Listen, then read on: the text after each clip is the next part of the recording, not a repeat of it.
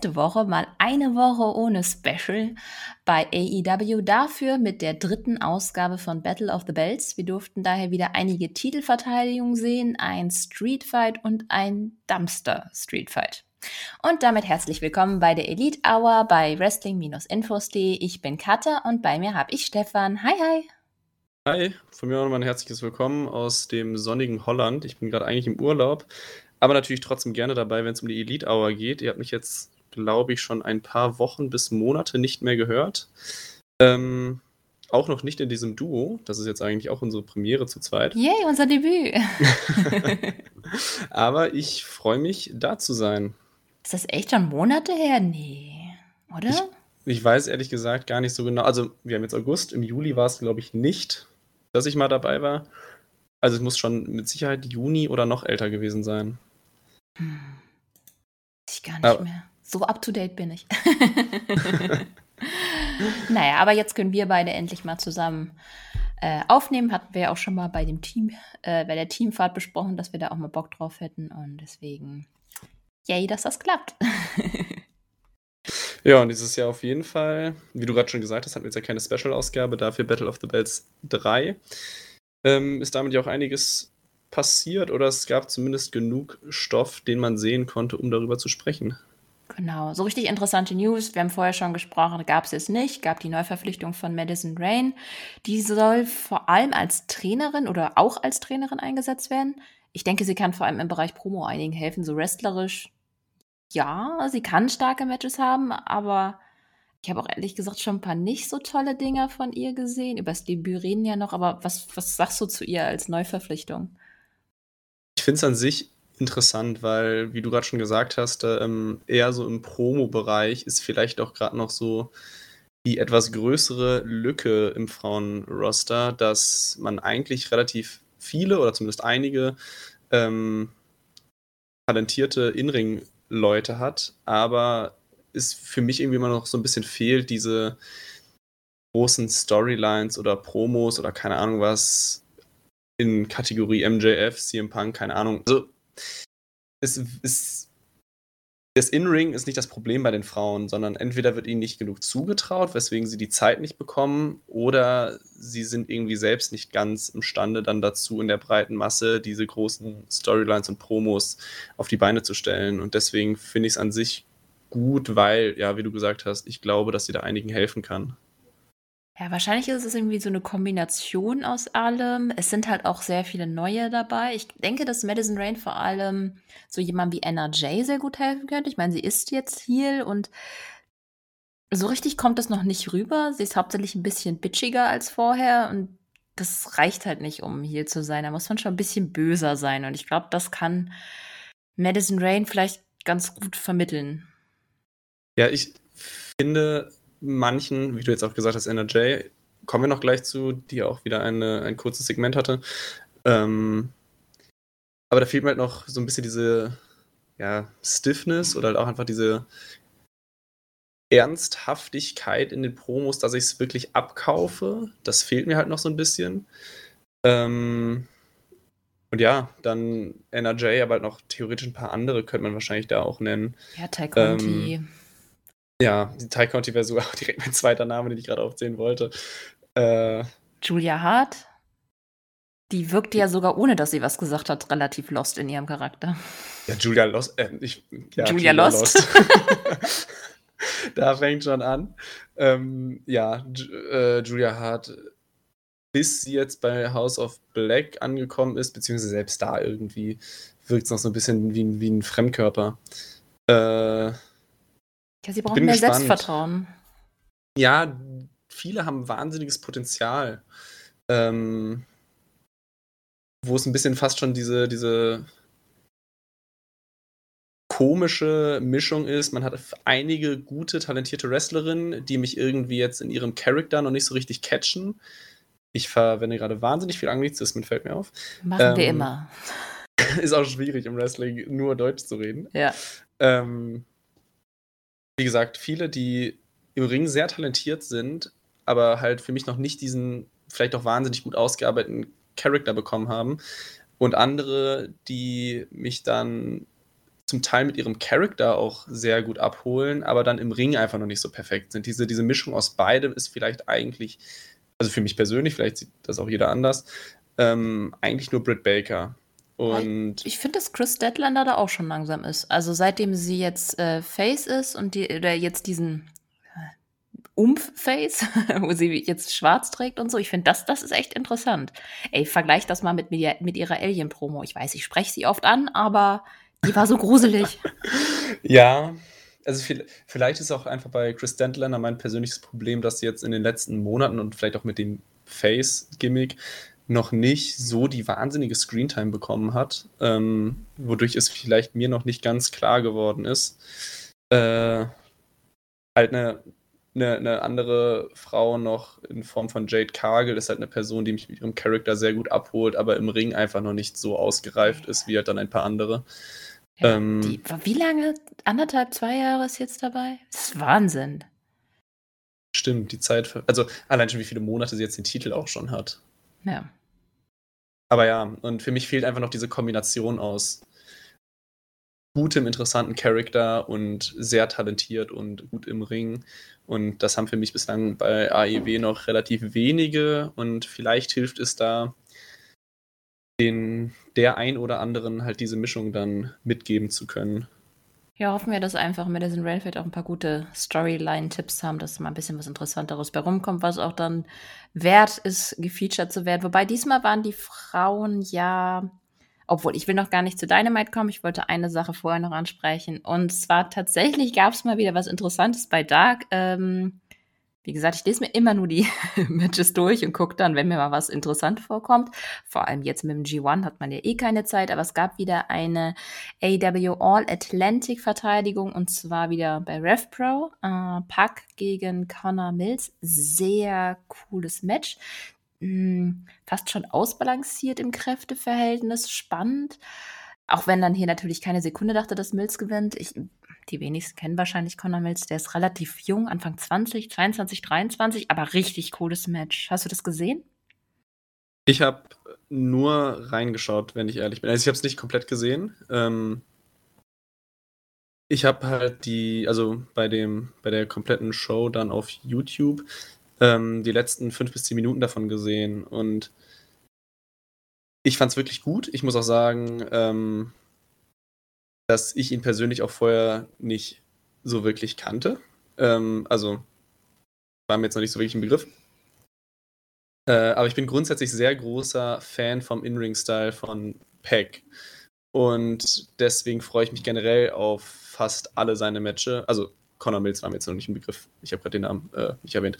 Ähm, und es war auch ein wirklich gutes Match. Es hat wirklich Spaß gemacht. Auch natürlich ich habe auch die Nearfalls nicht gekauft, ähm, keinen davon, weil es dann doch zu überraschend wäre, dass hier ein Titel wechselt. Äh, aber für diejenigen, die gar nicht Dark gucken oder sonst irgendwas verfolgen, hier wäre es mal vielleicht ein Grund gewesen, da reinzuschauen.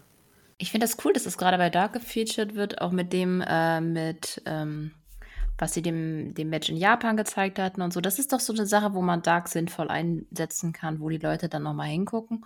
Und in dem Fall ist es ja auch noch Werbung für RevPro, also im Prinzip alle gewinnen. Und ähm, auch wenn ich den All Atlantic Title immer noch nicht ganz verstehe, finde ich das eigentlich ganz cool. Das packt den halt eben verteidigt und dadurch halt irgendwie Präsenz zeigt, weil Pack einfach extrem cool ist.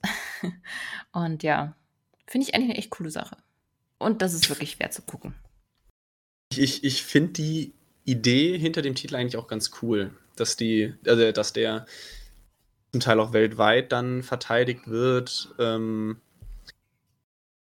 aber ich finde in, in, der, in der Praxis, in der Umsetzung ist es halt so ein bisschen schwierig, weil wenn man vielleicht jetzt nicht gerade so der Hardcore-Fan ist, der dann von jeder Show, also immer alles guckt und immer alles verfolgt, ist es schon fast ein bisschen schwierig, überhaupt mitzubekommen, wo dieser Titel gerade verteidigt wird. Ähm, Gab es diesmal Highlights? Nee. Weder bei Dynamite noch bei Rampage, oder? Nee, also Video ich. dazu? Nee. Also ich habe ja auch bei, auf der Seite den Bericht selbst geschrieben und ich bin mir gerade in meinen Erinnerungen ziemlich sicher, dass ich da keine Highlights in der Show von gesehen habe. Und bei Rampage auch nicht, nicht, dass ich wüsste. Also vielleicht war es so kurz, dass ich es übersehen habe, aber nee, ich glaube, das finde ich, das ich dann wiederum irgendwie blöd. Weil sie blenden so die Ergebnisse ein, aber das sind so Matches, da könnte man ein paar Highlights zeigen. Gut, vielleicht habe ich jetzt auch voll Unrecht, aber ich finde, das sollte dann schon gemacht werden. Haben sie ja letztes Mal auch gemacht. Ja, also ich, ich bin gerade sowohl meine Notizen nochmal durchgegangen, als auch gerade nochmal nachgedacht. Aber ich kann mich nicht daran erinnern, dass es irgendwie gezeigt wurde. Hm. Ja, schade. Aber an sich ist es halt auch eine coole Idee, halt dann zum Beispiel Dark einfach nochmal ein bisschen relevanter zu machen, dass es nicht nur die Show ist, um irgendwelchen Mit- oder Undercardern halt eine etwas bessere Bilanz zu geben, sondern dass man halt dann wirklich ähm, auch Matches sehen kann, die es halt dann noch wert sind zu sehen. Ja, finde ich auch. Gut, viel mehr News fallen wir nicht ein, beziehungsweise wir besprechen später noch ein bisschen was. Dann würde ich sagen, kommen wir zu Dynamite. Und zwar vom 3. August äh, aus Columbo, Ohio. Erstes Match war Orange Cassidy gegen Jay Liesel. Im Prinzip ein klassischer Orange Cassidy. Matchstart mit ein bisschen Comedy am Anfang. Fand es ganz putzig, dass Trent auf Chucks Schultern saß, um so Satnam Singhs Größe auszugleichen. Ansonsten hielten sich die Eingriffe eigentlich in Grenzen. Ziemlich einfache Story hier. Orange Cassidys linkes Bein wurde immer wieder attackiert. Und am Ende war es dann eben dieses attackierte Knie, das ihn dann zweimal daran hinderte, den Orange Punch zu zeigen und am Ende dazu führte, dass Lethal mit seiner ähm, Lethal Injection gewinnen konnte. Pff, ja, Niederlage schadet Cassidy jetzt nicht unbedingt. Und es ging ja auch eigentlich gar nicht um ihn. Ja, was sagst du zu dem Match an sich? Vieles hast du gerade schon vorweggenommen. Also einerseits finde ich die Kombination einfach aus Comedy und Pro Wrestling einfach sehr gut gelungen. Ist einfach, wie du gesagt hast, ein klassisches Cassidy-Match. Ähm, was mir aber dann auch besonders gut letztendlich gefallen hat, ist halt auch diese Match-Story mit der Beinverletzung oder der Knieverletzung. Äh, dass man halt in so einem Match nicht zwingend immer irgendwelche Eingriffe oder Ablenkungen braucht, um halt irgendwem eine Niederlage geben zu können. Jetzt in dem Fall Cassidy, sondern dass man es auch einfach innerhalb eines Matches so zeigen kann, dass man sagt, okay, Cassidy hat zwar verloren, lag aber aufgrund seiner im Match ähm, zugeführten Verletzung. Und wenn es diese Verletzung nicht gegeben hätte, hätte er vielleicht gewonnen. Also dieses, dieses klassische Heel gewinnt ein Match, was er vielleicht sonst nicht gewonnen hätte. Ähm, aber halt nicht mit nervigen Eingriffen oder ähnliches. Deswegen fand ich es eigentlich ziemlich gut, wie sie es gelöst haben. Ja, ich würde auch sagen, das war eigentlich ein ganz rundes Match dafür, dass ich eigentlich nicht so ein Fan von der Jay Lethal-Fraktion derzeit bin. Trotzdem war das Follow-up dann auch wieder ganz spannend. Die Heels drohten dann eine Beatdown an, ähm, damit Wardlow rauskommt. Macht er dann natürlich. Äh, und das Match zwischen Liesel und Wardlow für Battle of the Belts wurde dann eben angesetzt. Äh, ja, sprechen wir eigentlich auch noch drüber. Ich finde, das ist simples, logisches Booking finde ich gut. Ist vielleicht ziemlich einfach, aber dadurch auch gut zu verfolgen, oder? Ja, ja, also, also ich meine, wir kommen zu dem Battle of the Bells Match auf jeden Fall später noch. Ich habe mich zu dem Zeitpunkt auch schon gefragt, wird es jetzt wirklich nur so dieser kurze Übergangsaufbaugegner für Battle of the Bells? Ähm, oder wird daraus jetzt vielleicht etwas längere Storyline? Ähm, ja, es ist simpel, aber wenn, wenn das Match dann dahinter gut ist und dass er an sich dann alles in sich auch schlüssig bleibt, würde ich das jetzt nicht mal. Also ist für mich der Ausdruck simpel nicht mal wirklich eine Kritik. Weil, nee, gar nicht. Ähm, dafür ist es dann einfach in sich schlüssig genug, dass ich da jetzt nicht sagen würde, okay, das ist jetzt zu dumm oder zu, zu einfallslos oder so. Nee, manchmal finde ich, funktioniert das mit den, mit den, sowas finde ich besser, als wenn dann gesagt werden würde, ah, das ist der Number One Contender und dann hat ja die Nummer zwei in der Liste oder irgend sowas, was keiner mehr nachvollziehen kann. Und das ist halt einfach, ja, der eine hat den anderen rausgefordert und ja. Jetzt haben wir halt das Match. Ist gut. Ist eine Klärung dafür. Mag ich. Ich finde aber auch gut, dass es halt dann wirklich angesprochen wurde mit also diese, diese Herausforderung ausgesprochen wurde und dass Wardlow sie auch dann direkt auch akzeptiert hat und nicht dieses, es gibt einen Stare-Down und es wird in die Werbung geschaltet und nach der Werbung wird auf einmal ein Match offiziell gemacht, sondern dass es halt auch wirklich mal benannt wird. Das fühlt sich irgendwie greifbarer und logischer an, als wenn man es nur kurz offiziell macht. Ja, auf jeden Fall. Gut, danach gab es einen kurzen Einspieler zu Hooks Titelgewinn. Tess ist so ein stolzer Papa. Komm, es ist putzig, oder? Ja, das hatte ich mir auch gedacht, als ihr, ich glaube, du und Julian war das vor ein paar Wochen, ähm, auch schon mal drüber geredet hatte, wo Hook dann ja auch angekündigt hatte, dass er Titel gewinnen wollte und ihr euch dann irgendwie äh, gefragt hattet, welcher Titel das sein könnte. Und ich mir sofort dachte, sein Vater hat einen eigenen Titel. Ich bin mir ziemlich sicher, der wird es sein. Ähm, ja, manchmal ist das da liegend halt doch sehr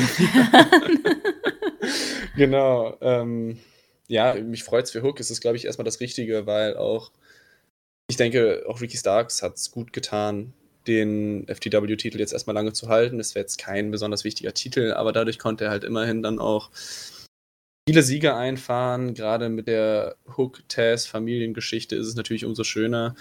Ähm, und ich glaube, es wird ihm auch auf jeden Fall helfen. Denke ich auch. Ich freue mich auch auf das, was es jetzt in Titelverteidigung geben wird. Dann hat er nicht immer nur Squashes. Das finde ich auf jeden Fall ähm, eine Storyline, die ich mir anschauen will. Ich meine, dass Hook in das Main-Title-Geschehen kommt, das dauert bestimmt noch eine ganze Weile, aber so bleibt er im Gespräch, kann lernen und äh, sich eine Reputation aufbauen. Das deutsche Wort nicht eingefallen. eine Reputation ginge zum Beispiel auch. Ja, ähm, das klingt schon wieder so ich versuche nicht ganz so viele, ich versuche nicht so viele englische Wörter, aber auch nicht so viele Fremdwörter einzubauen. Ähm, ja, ich finde das vor allem dann noch, dass das Gute daran ist einfach, wenn du halt einfach diesen, diesen Titel hast, der jetzt vielleicht nicht so wichtig ist, aber man kann ja dann trotzdem ganz Mini-Storylines drum packen, dass irgendwer sagt, er möchte diesen Titel gewinnen, möchte das Titelmatch haben, dann kann man denen auch problemlos mal ein 10 Minuten Match in einer Dynamite oder Rampage Ausgabe geben. Hook verteidigt und das war's dann wieder. Ohne dass man jetzt die riesenlangen Storylines oder Gründe für irgendwas braucht. Ähm, und natürlich ohne, dass der Titel jetzt zu relevant ist. Kannst du Aber, mit dem Hook-Charakter auch erstmal nicht. Der hat, ja, der hat bis jetzt noch nicht viel gesagt. Ich denke mal, das ist auch ganz gut erstmal so. Und so bleibt er erstmal mysteriös und das sollten sie noch eine Weile für mich durchziehen. Bis ja. er dann auf einem Level ist, in dem er das dann auch wirklich kann ich denke schon, dass er da so natürlich Training von Tess bekommt. Und wenn er irgendwann auf dem Level von Tess ist, was Promos angeht, dann, dann ist das sowieso over wie sonst was. Und Ricky Starks hat ja auch einfach gezeigt, dass man diesen Titel auf ganz lange Zeit halten kann, ja. mit dann doch relativ vielen Titelverteidigungen, ohne dass es jetzt sich wie so eine, wie so eine Legacy oder wie so eine Streak bei Jade Cargill anfühlt, was halt dann dadurch nicht zu groß wird und nicht zu besonders, aber halt man trotzdem präsent bleiben kann. Ja. Gut. Jetzt haben wir sehr lange darüber geredet, dabei ist danach eigentlich erst das richtig Interessante passiert, weil dann kam nämlich Adam Cole raus. Der meint, er habe noch keine Ringfreigabe. Ebenso O'Reilly.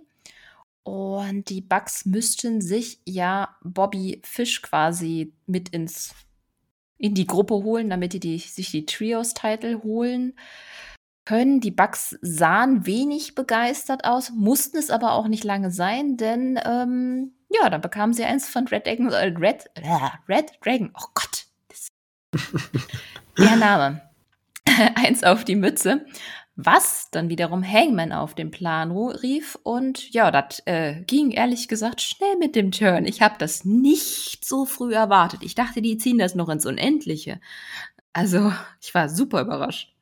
Ja, ich war genauso überrascht und genauso schnell, wie es irgendwie in diesem Moment passiert ist, habe ich es fast schon wieder danach, also irgendwie wieder vergessen gehabt, einfach weil es mit so wenig Tamtam -Tam und mit so wenig jetzt wirklich im Aufbau war. Also klar, die Spannungen in der Gruppierung konnte man schon seit Monaten sehen, aber jetzt dann doch in den letzten Wochen wurde es da ziemlich still und deswegen war es einfach so, ja, überraschend und dann auch einfach bei mir persönlich schnell dann auch wieder vergessen.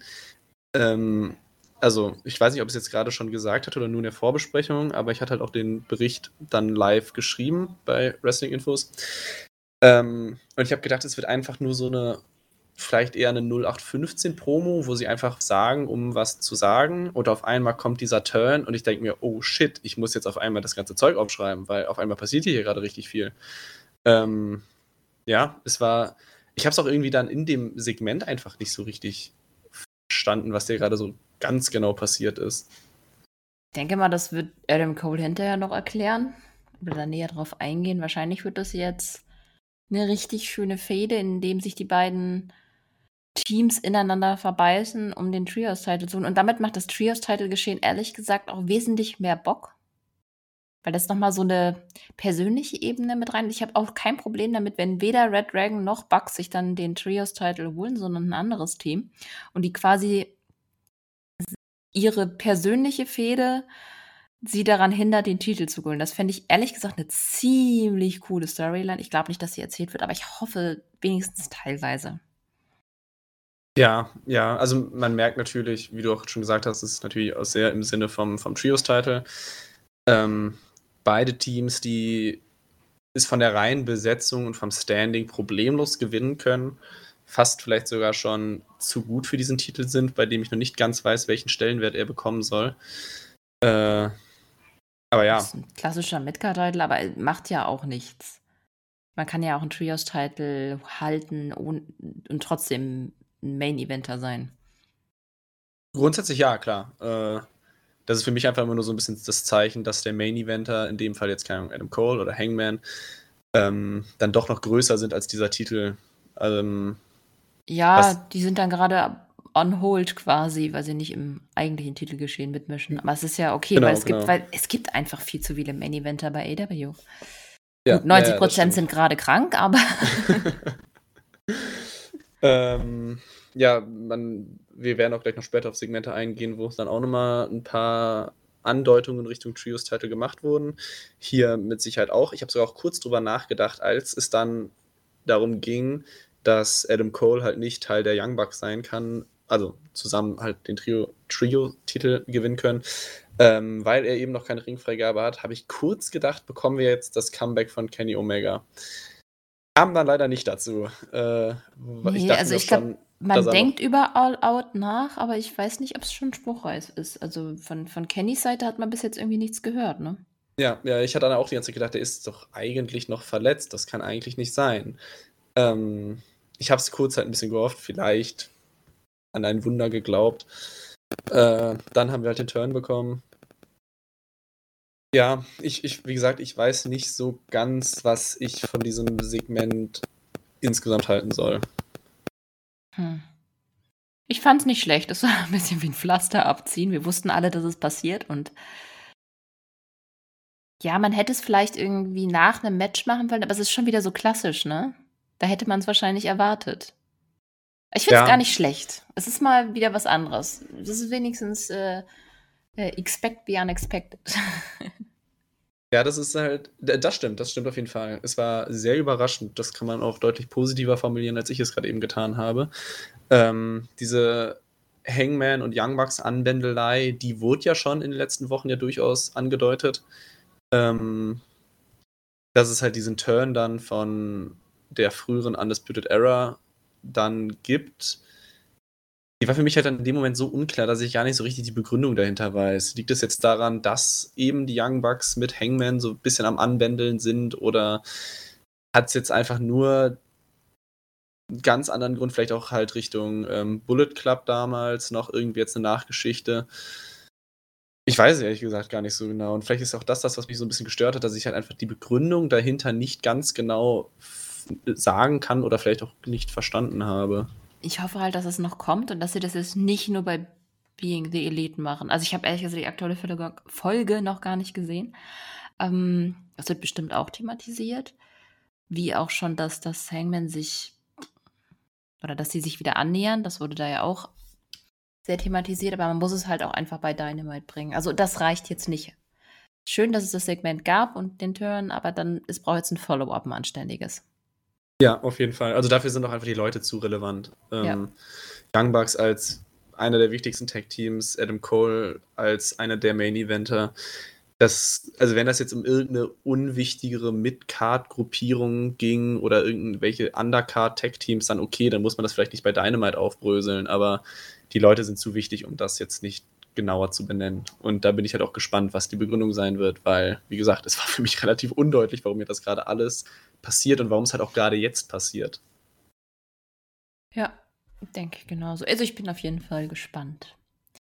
Gut, äh, gab dann eine kurze Backstage-Promo von Mox. Ihm ist es wurscht, ob er Feind oder Freund gegenübersteht. Ach, was soll's. Klassische Mox-Promo kann man nicht zusammenfassen. Wir reden ja gleich über das Match. So, dann gab es ein Video, was von vor der Show war. Und zwar, das ist wirklich spannend, Shivoni hat äh, Christian interviewt als der beim Venue angekommen ist. Allerdings ging dann Jungle Boy dazwischen und wollte Christian angreifen und Securities haben dann eingegriffen, ihn weggezerrt und ja, oh, ich mag die Fehde. Das hilft unserem Jungle Jack Perry in meinen Augen endlich ein Star zu werden, also auf jeden Fall der Star zu werden, der er ist. Und Christian als Gegner zu haben, kann einfach nicht falsch sein. Ich finde es richtig cool. Ich freue mich einfach mega. ich finde es auch gut. Also ich finde es auch richtig, wie es gerade gemacht wird. Aber es hat bei mir auch immer noch Fragezeichen. Äh, was genau jetzt dann auch mit Jurassic Express passieren soll. Ist dir aufgefallen, äh, dass Luchasaurus immer noch in seiner schwarzen Gier rumläuft? What? Ja, weil. Ist das ein Double-Double-Turn oder so? Genau das wollte ich gerade sagen. Äh, weil ich verstehe die Luchasaurus-Rolle nicht. Und wenn man das vielleicht mal gerade in der Gesamtbetrachtung anguckt, selbst wenn es jetzt diese Fehde gibt und dann gibt es irgendwann den Payoff und lassen dann Jungle Boy Christian gewinnen, dann hätten wir immer noch die Situation, dass wir das Face-Tag-Team Jurassic Express hat, nur, äh, haben, nur jetzt ohne Christian Cage, der eh nicht die relevante Person in diesem Tag-Team oder in diesem Stable drin war. Und dann hätte sich gefühlt nichts verändert. Deswegen erwarte ich fast schon, ja, vielleicht ist erwarten zu hart gesagt, aber ich habe zumindest das Bauchgefühl, ähm, dass wenn es das Match zwischen Christian Cage und Jungle Boy gibt, dass wir halt dann den Double Turn bekommen. Weil sonst ist irgendwie dann doch so wenig passiert, weil wir dann an, an, der, an dem gleichen Punkt stehen wie vor dem Turn, nur dass halt Christian kein Teil mehr von Jurassic Express ist. Oder wie siehst du das? Also ich denke auch, ähm, ich glaube, Double Turn ist nur ein bisschen verwirrend, weil das klingt so, als würde Jungle Boy dann auch turnen, oder? Ja, okay, Wie nennt man das okay. denn, den, den wieder zurückturn. Return. ja, gut. Auch. Return ist vielleicht auch noch ein anderes Wort als das, was wir meinen. Ähm, ja, aber das, ja. das, das äh, nicht Jungle Boy, ja, jetzt bin ich komplett raus, dass Luchasaurus halt dann wieder hier ja. wird. Denke ich ähm, auch. Also ähm. entweder, was glaubst du, passiert ist noch während Jungle Boys Fehde mit Christian, weil die wird bestimmt noch eine Weile dauern. Also ich gehe davon aus, dass erst Christian gewinnt und dass sich Jungle Boy den Sieg dann zurückholt. Glaubst du, dass es vorher passiert oder quasi direkt danach? Habe ich auch schon drüber nachgedacht.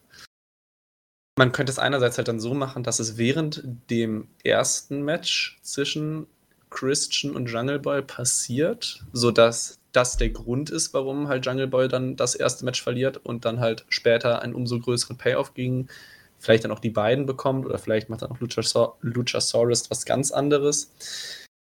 Andererseits wird es vielleicht sogar mehr Sinn ergeben, wenn es später passiert, sodass man dann erstmal Jungle Boy gegen Christian Cage abschließen kann und dann direkt nahtlos übergeht Richtung Jungle Boy gegen Luchasaurus, weil. Ja, es wäre auch eine Fete, die für sich stehen könnte, weil so zwei ja. beste Freunde, wir haben schon oft genug gehört, die kennen sich seit, keine Ahnung, zehn Jahren oder so.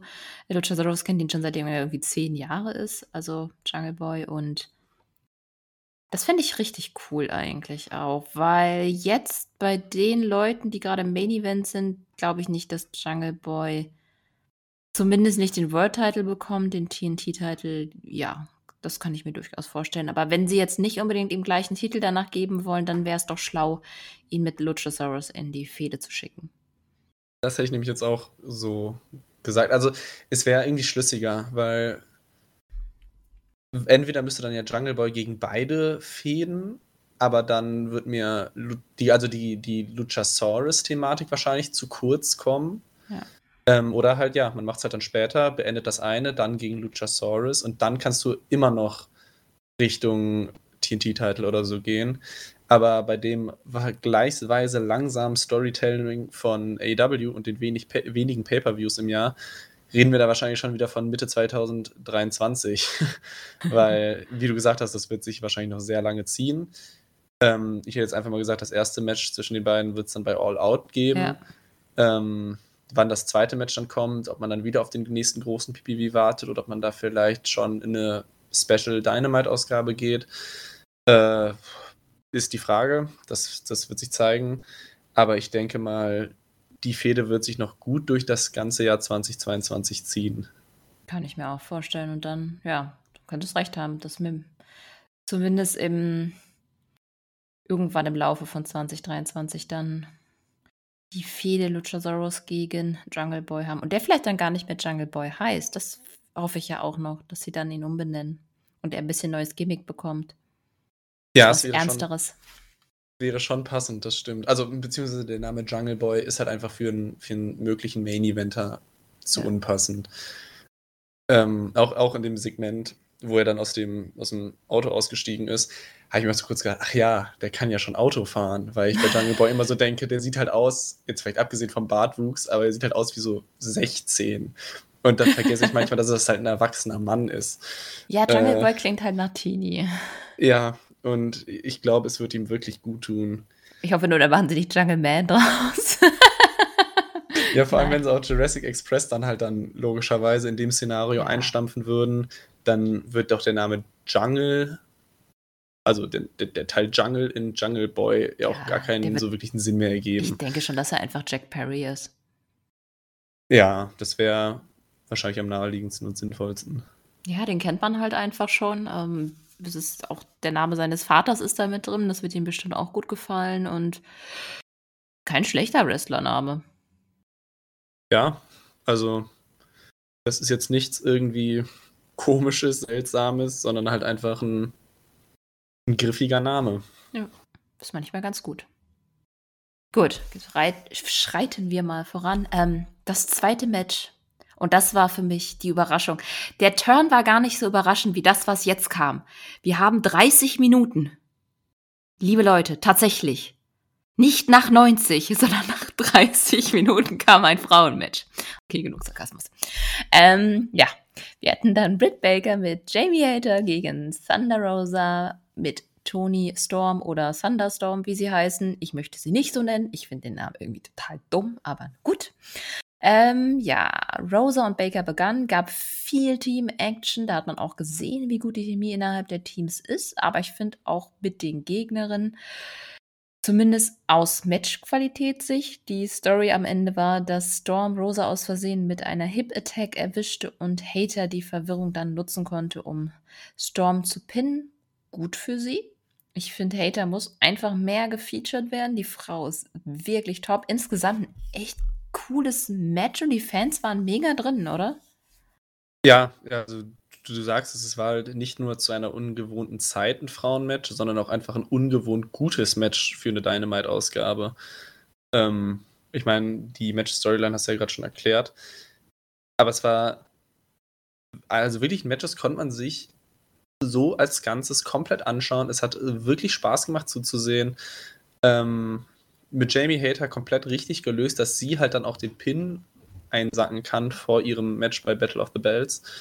Ähm, also, so muss Frauendivision gebuckt werden. Das ist halt auch mit guten Matches, mit besseren Sendezeiten, vielleicht auch mit mehr Sendezeiten. Ähm, die Fans waren voll dabei, so für beide Teams, aber dann auch insgesamt kam ja später noch die This is Awesome Chance. Ähm, ich habe da keinerlei Einwände gegen. Also so muss man es machen. Ja, auf jeden Fall. Also das öfters mit den Frauen machen, dann ist die Division auch mehr over und man muss nicht nur ein einziges Match in der Show bringen.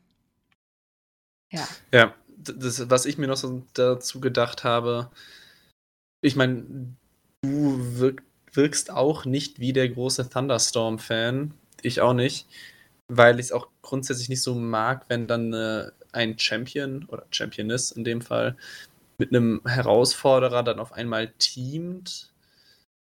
Ja, Ähm, gut, das kann eine schöne Turn-Story werden, die Ja, hoffentlich und- auch kommt. in meinen Notizen steht, wann endlich Tony Storm Heel Turn? Fragezeichen, Fragezeichen, Ja. Fragezeichen. Und Hoffentlich nächste Woche. Ja, ich, ich warte wirklich lange drauf. Ich habe es mir eigentlich schon nach deren Titelmatch bei, ich, es war nicht Revolution, es war Double or Nothing. Ja.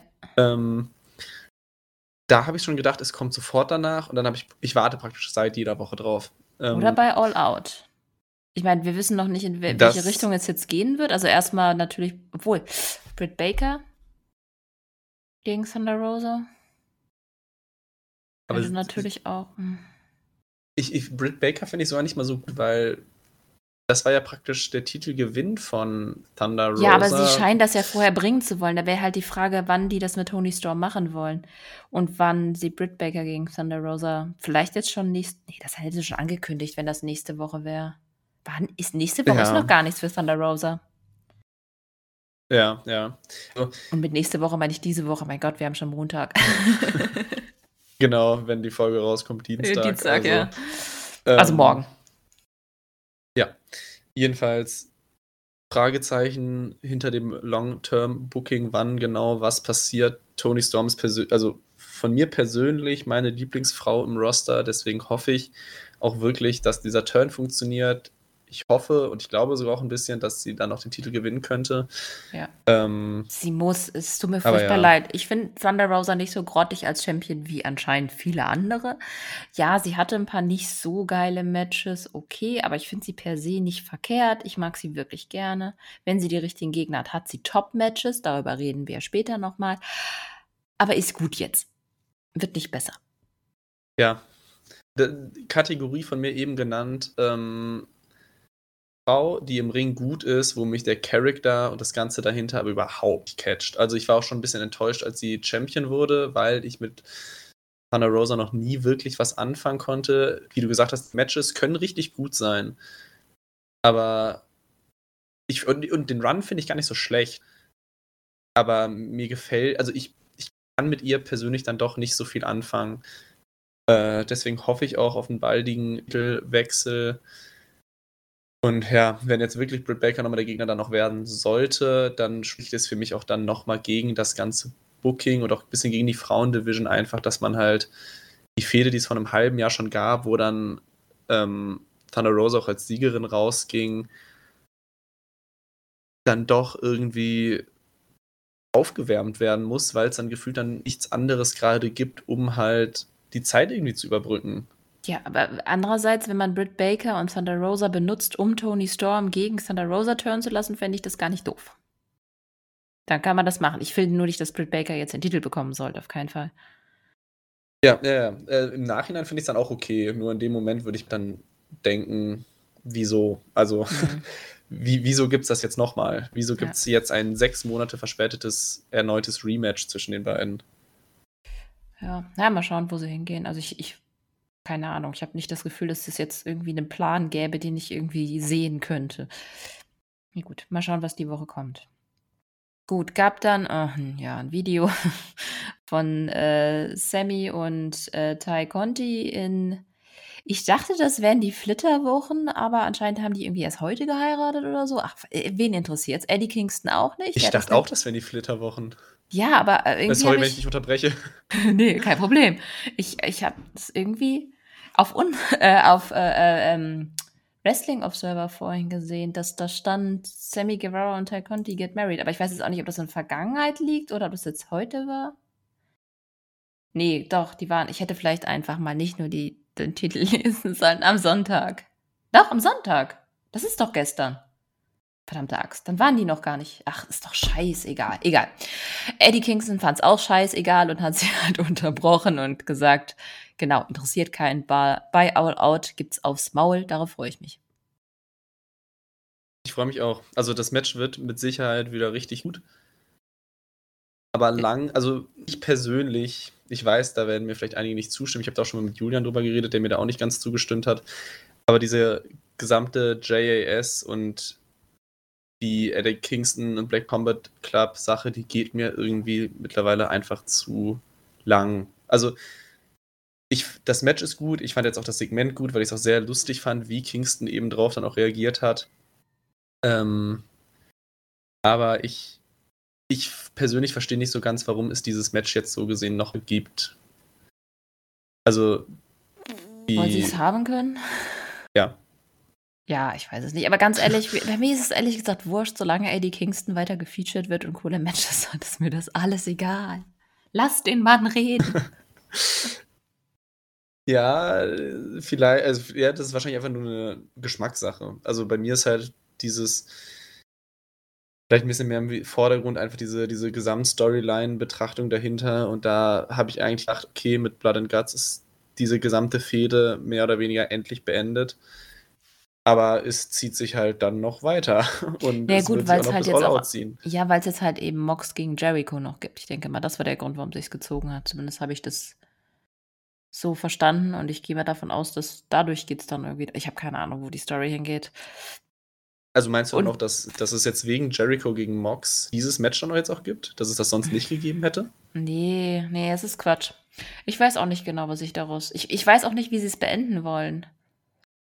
Oder Ja, vielleicht beenden sie es gar nicht, sondern lassen es halt einfach offen. Das fände ich eigentlich gar nicht so schlecht. Es gibt halt einfach Factions, die immer miteinander mal wieder Fäden haben. Dann braucht man auf jeden Fall keine große Story, sondern kann die einfach immer mal wieder gegeneinander antreten lassen. Das hast du bei New Japan ja am laufenden Band. Auch nicht schlecht. Okay, New Japan bin ich jetzt wirklich kein Experte, dazu kann ich gar nicht, äh, gar nicht so viel sagen. Ja, aber per se, wenn du eine, eine Face-Faction hast und eine Heel-Faction und du weißt sowieso schon, dass sie miteinander ein bisschen Beef haben, dann musst du jetzt nicht die, die End-Storyline haben, wo der eine den anderen besiegt, sondern du kannst immer mal wieder darauf zurückkommen und sagen, die mögen sich nicht, jetzt haben die mal ein Match gegeneinander in dem und dem Kontext. Oder sind da an der Ecke gegeneinander gerasselt. Da braucht man jetzt, ich, wir brauchen jetzt nicht nochmal einen Faction gegen Faction-Kampf. Ich, will ich auch gar nicht.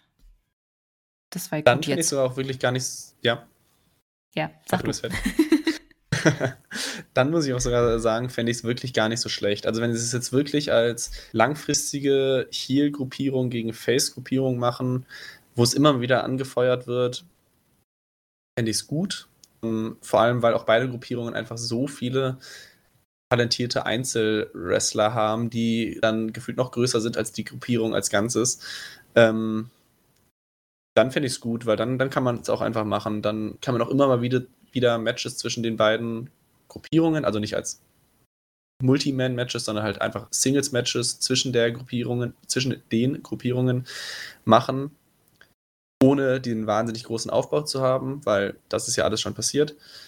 Ähm, ich dachte halt immer nur, es gibt einfach dieses Ende zwischen dieser Fehde, dass man erst das ähm, Anarchy in the Arena Match hatte, was dann die JAS gewonnen hat und dann später Blood and Guts, was die Faces dann so gesehen als Payoff gewonnen haben und damit wird die Sache beendet. Und deswegen war ich einfach sehr verwirrt und fand es jetzt auch nicht so gut, dass es halt, also im ersten Moment nicht so gut, ähm, dass es jetzt doch nochmal weitergeführt wird, aber ich habe die Seite noch gar nicht betrachtet, dass es halt einfach so eine latente Dauerfehde wird. Dann fände ich es gar nicht so schlecht. Ich brauche einfach vor allem kein Multi-Man-Match mehr zwischen Nee. den Gruppierungen oder diese unfassbar vielen Brawls Ja. in gefühlt jeder zweiten Ausgabe. Das, so geht's mir aber genauso, ja. Ich denke aber auch, aber ich finde, wie gesagt, ein Match Sammy Eddie kannst du halt immer bringen und wenn da sowieso immer so ein bisschen Animositäten herrschen, dann kann man die auch nutzen. Ja, das Gut. stimmt. Also das Match wird auch gut, wie gesagt. Also äh, Ja. das wird mich nicht stören, dass das auf einer, auf einer Pay-Per-View-Card ist, weil das kann man sich ansehen. Ja, denke ich auch. Das ist so ein, nicht unbedingt ein Down, aber das ist so ein, so ein Match, was jetzt nicht so High Stakes ist, wo du jetzt nicht so, oh mein Gott, der eine muss unbedingt gewinnen. Dann kannst du dich einfach mal zurücklegen, ein bisschen chillen und dich von dem anderen, was so geboten wird, erholen. Ja, äh, man kann sich erholen, ohne dass es halt zu belanglos oder zu schlecht wird oder so, sondern man kann sich von gutem Wrestling berieseln lassen und dann sich wieder auf die ganz großen Ereignisse an einem Pay-Per-View dann freuen. Genau. Beauty, das dritte Match. Powerhouse Hobbs gegen Ren Jones, whoever. Das Match war nicht die Story, sondern nur ein einfacher Squash. Ähm, nachdem dann Ricky Starks rauskam und Hobbs vermöbeln wollte, aber er hatte keine Chance. Nice fand ich, dass Hobbs ihm nur einen Spinebuster gegeben hat und sich dann einfach verzogen hat. Ich meine, er hätte ihn noch weiter vermöbeln können oder so, aber ich finde, so zeigt er mehr seine Dominanz.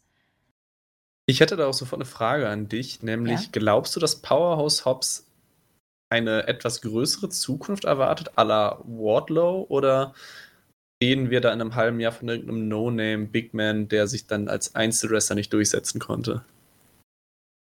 Das ist super schwer. Also ich hoffe für ihn, dass er es schafft. Das Problem ist, glaube ich, auch nicht so er, sondern die Konkurrenz, die er hat, ne?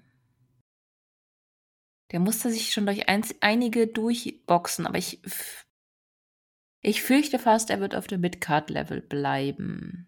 Ist aber auch gar nicht so schlecht. So alt ist der noch gar nicht, ne? Ist doch gar nicht so schlimm. Ich weiß es nicht, aber er sieht nicht besonders alt aus. Um das mal so auszudrücken. 1991 geboren. Was? Oh, ist er doch schon 31. Sieht jünger aus, Wobei, der gute Mann. Wobei 31 auch im, im Wrestling-Business natürlich auch noch kein wirkliches Alter ist. Also, Ja, aber ich dachte jetzt wirklich, dass er irgendwie 25 ist. Das ist schon mal ein Unterschied. Ja, okay, okay. Ja, das stimmt, das stimmt. Ja, gut. Ja, dann muss er ein bisschen sich ranhalten halt. Ja, ich finde es auch schwierig, weil für mich ist er gerade gefühlt so Wardlow vor einem halben Mo äh, vor einem halben Jahr als Heel.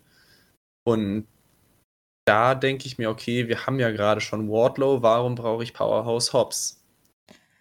Ja, er muss Oh. halt was an. Na gut, er ist halt ein Heel. Man könnte die beiden natürlich gegeneinander stellen. Ich finde das ehrlich gesagt gar nicht so schlecht, wenn man zwei Powerhouses gegeneinander stellt.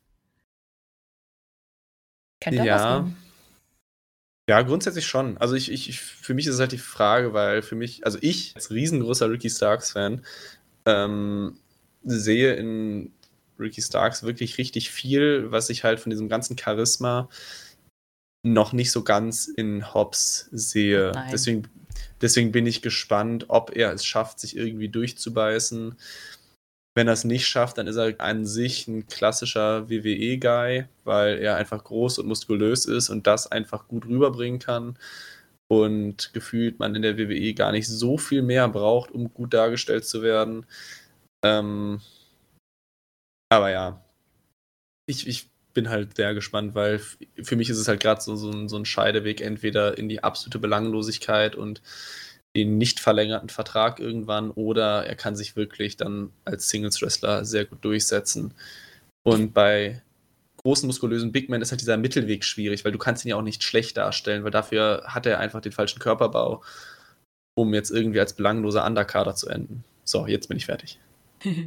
Anna kann nicht unbedingt, aber als Mitkader kann ich mir ihn trotzdem weiter vorstellen. Ich denke schon, dass er sich da. Vielleicht braucht er dann wieder eine Faction. Gibt ja ein paar, die vielleicht auch noch ein bisschen Bedarf hätten. Vielleicht geht er ja zu Dark Order? Nein. Ähm, sorry. Ich weiß es nicht. Also sagen wir es so. Was auch immer eine, für, für eine Fehde danach kommt. Bei Ricky Starks ist das egal. Der ist, der, bei dem ist es irrelevant, welche Fehde er danach hat. Der wird sich schon durchsetzen. Aber bei Powers Hobbs kommt es darauf an, welche Fehde danach kommt. Die wird ihn dann, die wird zeigen, ob er es schafft oder nicht. Aber es ist halt eine riesige Konkurrenz bei AEW. Und Leute, die nur ein bisschen schlechter als die anderen sind, gehen halt unter. Ja. Apropos, Miro, der geht ja auch irgendwie so ein bisschen unter. Ich weiß überhaupt nicht, was passieren wird. Er anscheinend auch nicht, aber ehrlich gesagt verliere ich langsam das Interesse. Ja, und ich verstehe auch nicht ganz, was gerade passiert. Also, um die nächsten zwei Segmente vielleicht in einem zusammenzufassen, also sowohl das ähm, Miro House of Black Segment als auch das Darby Allen Brody King Segment ist halt das, was auch ihr in den letzten Wochen abgesprochen hat, äh, angesprochen habt, nämlich House of Black fädet irgendwie gegen jeden und Mhm. dadurch gehen halt auch die Gegner da so ein bisschen unter und wenn Miro nicht gefühlt jede Woche halt seinen Einspieler bekommen würde, würde ich ihn auch schon fast wieder vergessen. Also, ähm, Das ist bei Ja. Darby was anderes. Da muss man ja wirklich sagen, dass Darby in dem Fall die Fehde macht, nicht eben das House of Black. Und bei Miro versus oder mit House of Black hat man irgendwie so, so ein, weiß ich nicht, weiß man von zwei Seiten nicht wirklich, was es ist. Und Darby kannst du halt gegen jeden stellen, der ähm, dem, dem Elevate erhöht, den anderen. Egal. Auf jeden Fall, ich fand das übrigens ein sehr lustiges Video, so mit diesem, dass er sich, also er hat sich dann die Hand tätowiert mit dem Schriftzug The Coffin Drops on Broly King. ich fand das lustig. ja. Ich, Ja, gut, ich, das fand ich auch gut. Ja, Äh, Coffin-Match sehr easy angekündigt. das, das stimmt. Du hast es nämlich auch gerade schon richtig gesagt, nämlich, dass Darby Allen diese Fehde trägt. Und genau das ist ja das, was Miro gerade nicht schafft. Und House of Black kann es halt auch nicht gerade so viele Fäden irgendwie auf einmal selbst stemmen. Das heißt, der Gegner von House of Black muss es halt irgendwie schaffen. Und genau das schafft gerade Darby Allen und Miro einfach nicht. Weswegen ich auch das Darby Allen-Segment auch gut fand und mich auch das Match freue. Ähm, und generell einfach die Fehde zwischen, zwischen Darby Allen und eigentlich ist es ja dann doch nur Brody King und nicht das gesamte House of Black gut finde und Miro hängt für mich halt gerade irgendwie zwischen den Seilen und irgendwie wird angekündigt, dass er vielleicht Teil des House of Blacks werden könnte. Vielleicht wird damit aber auch nur gespielt und das passiert gar nicht. Und ich weiß nicht, wann da irgendwie, wann mal was passiert. Ja, es ist halt. Ich hoffe, dass da noch was Gutes kommt. Ich würde es Miro gönnen, weil der ist eigentlich echt cool. Vielleicht muss auch einfach CJ Perry kommen. Lana. Ja. Also, ja, komm, wenn sie was drauf hatte, war es, äh, ihn zu managen. Also, das hat sie wahnsinnig gut gemacht. Ich habe die auch mal live gesehen und die hat live einfach eine unfassbare Ausstrahlung. Es war einfach eine Freude, sie zu hassen. Ja, ja, also vielleicht bin ich auch einfach ein bisschen mehr gebrandmarkt, weil halt CJ Perry oder halt mit dem damaligen WWE-Namen Lana schon sehr nervig war. Ähm, auch wenn sie eine gute Managerin war, war sie dann doch zu viel im Ring aktiv, als dass ich sie nicht dann doch nervig finden könnte. Das habe ich ja alles nicht mehr mitbekommen. Ja, deswegen denkst du vielleicht auch besser darüber. Wahrscheinlich. ähm, aber vielleicht halten sie auch einfach das ganze Mirror House of Black Ding jetzt einfach noch warm, um halt dieses Coffin-Match zu machen und dann nimmt das vielleicht mehr Fahrt auf. Vielleicht ist auch nur, spricht da auch gerade nur die Hoffnung aus mir. Aber ja, ich weiß nicht, was ich dazu sagen soll. Also irgendwie ist es halt so nichts halbes, nichts Ganzes. Ja, naja gut. Warten wir ab, was passiert. Vielleicht passiert ja noch irgendwas Spannendes. Who knows? So, Stunde 2, Jim Ross kommt an. Dann haben wir das vierte Match. Matt Hardy gegen Christian Cage. Ähm, ich hatte ja ein bisschen Schiss, dass das ein bisschen strange wird, aber ich muss sagen, ich mochte das Match eigentlich echt gerne. Gab auch ein richtig gutes Ende, als Hardy Christian durch den Tisch vom Timekeeper werfen sagen wir, werfen wollte, der dann aber quasi in letzter Sekunde ausgewichen ist. Und ähm, dadurch ist halt eben, das habe ich richtig scheiße erzählt. Es tut mir leid, niemand kann mir folgen. Hardy durch den Tisch gehauen und dann brauchte im Prinzip Christian nur noch den Kill-Switch und hat Hardy dann im Ring gepinnt. Gott, ihr habt das hoffentlich gesehen und wisst, was passiert ist. Egal. Aber das Match war auf jeden Fall schön aggressiv. Ähm, aber ich fand es nicht drüber oder so. Die haben jetzt nicht too much gemacht. Und man hat auch nicht wirklich gesehen, dass hier zwei ältere Herren im Ring stehen. Nee, ich fand's echt gut. Ja, ich fand's auch zumindest besser, als ich es erwartet hatte. Also gerade bei Matt Hardy habe ich öfter mal so ein bisschen wie so Angst von, von einem gebrechlichen Rentner, der eine etwas zu steile Treppe gerade runtergeht. Einfach sich zu sehr verletzt, weil es dann doch sehr schwach manchmal wirkt. Also er, er wirkt schon sehr gebrechlich. Ähm, aber es war besser als gedacht und diese Sorge habe ich auch dann nach ein paar Minuten verloren und konnte mich dann auch so ein bisschen mehr auf dieses Match einlassen und nicht nur mit so einem halben Auge drauf gucken, weil ich nicht wollte, dass sich Matt Hardy schlimm verletzt. Hm. Ähm, aber dann war es gut. Auch da. Ah, nee, eine Sache, die, mir, die ich mir dann noch gefragt habe, in puncto Regelkunde. Hm. Dieser Tisch aus der Timekeeper Area ist ja an sich ein ganz normaler Tisch. Wieso darf der verwendet werden? Also ist das nicht irgendwo eine Waffe in Anführungszeichen? Nein, nein, nein, das sind die ungeschriebenen Gesetze des Wrestlings, genauso wie ein Kuchen immer bei irgendjemandem im Gesicht landet. Das sind so, die, das kannst du nicht in Regeln fassen, das kannst du durch Regeln nicht abwenden. Das passiert einfach. Das ist so Wrestling-Physik. Ich habe keine Ahnung, habe mich auch also, oft gefragt. Also, Aber es ist einfach so.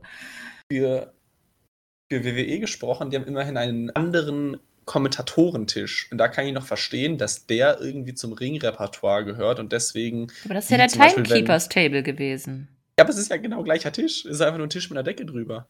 Ja. Aber. Ja, gut. Ja, dann, dann, ach, dann, dann soll mir das als Begründung reichen, dann finde ich es okay. Weil ist ja so. Ja, keine Ahnung. Ich glaube, manchmal sollte man auch zu viele Sachen nicht in Frage stellen. Ja, Begründung ist, weil Decke liegt drüber. Und deswegen ja, ja, ähm, ja. Ist, es, ist es keine Waffe, sondern Kommentatorentisch. Äh, nicht Timekeeper. Timekeeper. Timekeeper. Tisch. Zeit, zeitmessender. Wie, wie, wie übersetzt man das? Zeitmesser klingt jetzt auch nicht gut. Egal, wir versuchen das erst gar nicht. Aber ich fand, es sah ganz cool aus. Also, ähm, cooler Spot. Letztendlich für einen, finde ich, doch recht aggressives Match. Es war auch nicht so fürchterlich lang. Ich, sieben, acht Minuten oder so. Ich weiß es gar nicht mehr. Aber es war nicht so lang. Ähm, ich glaube sogar länger. Also, wenn ich wenn es richtig im Kopf habe, ich meine, ich habe selber die Zeit gestoppt, war es zweistellig. Echt? Minu Okay, dann kam es mir nur wesentlich ja. kürzer vor.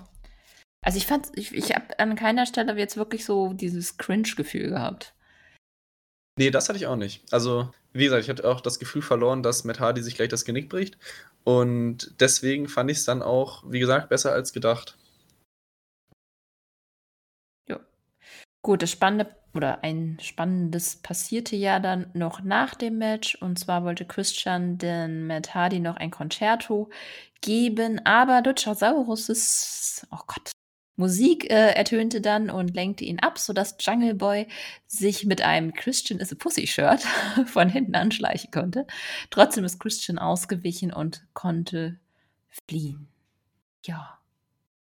Zum Thema cool. von eben noch, zum Thema von eben noch, dass Luchasaurus ja noch in seinem schwarzen Outfit rauskam. Er kam ja auch noch mit seiner etwas dunkleren Musik ja auch raus. Also Ja.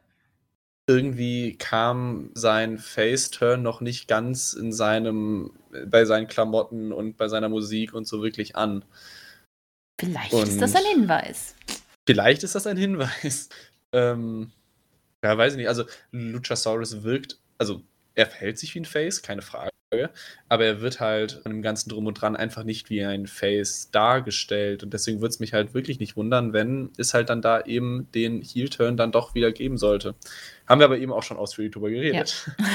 ja. Ah, ich denke es auch. Wir, reden uns, äh, wir sprechen uns nach All Out dann wieder.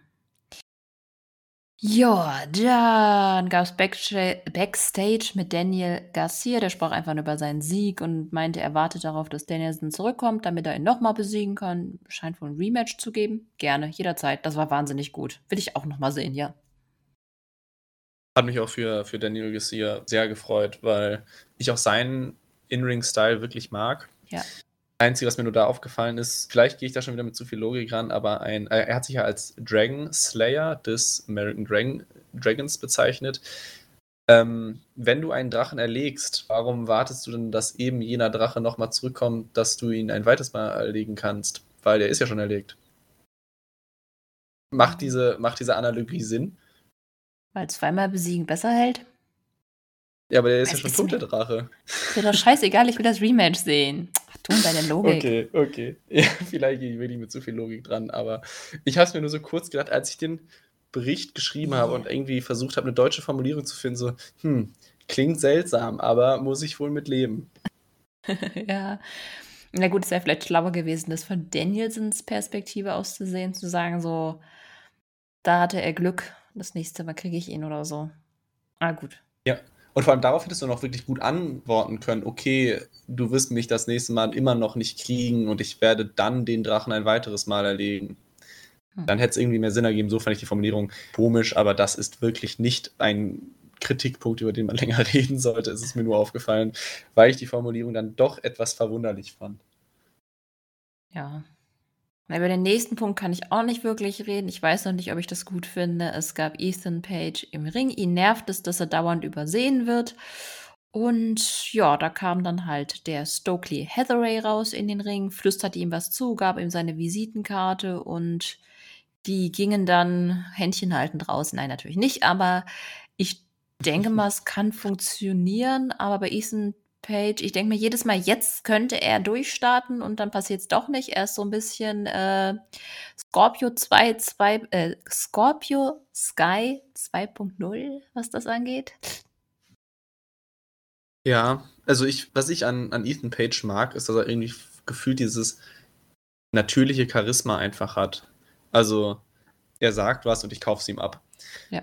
Ähm, was daraus jetzt genau wird, ob daraus jetzt eine richtige Gruppierung wird, weil Stokely Hathaway hat ja bei einigen so ein bisschen die Finger dann doch im Spiel, ähm, beispielsweise die Baddies oder so, ob man das dann vielleicht auch irgendwie verbindet oder ob das einfach nur der Manager dann von ihm wird. Ethan Page wird ein weiterer Baddie. Fände ich nicht schlecht. Warum nicht, nicht immer nur Frauen in Männer-Factions? Äh, Warum nicht auch mal ein Mann in der Frauen-Faction? Ich finde das gut. Mein Aussage nicht, dass er ein Baddie wird.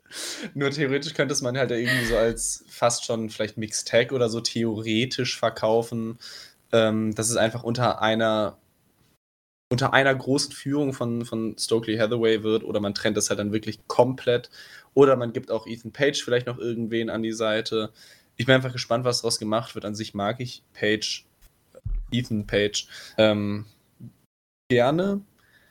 Aber es ist halt die Frage, was daraus gemacht wird, um es jetzt ja. ein weiteres Mal zu sagen. Viel ja, mehr ich, kann ich dann noch nicht zu sagen.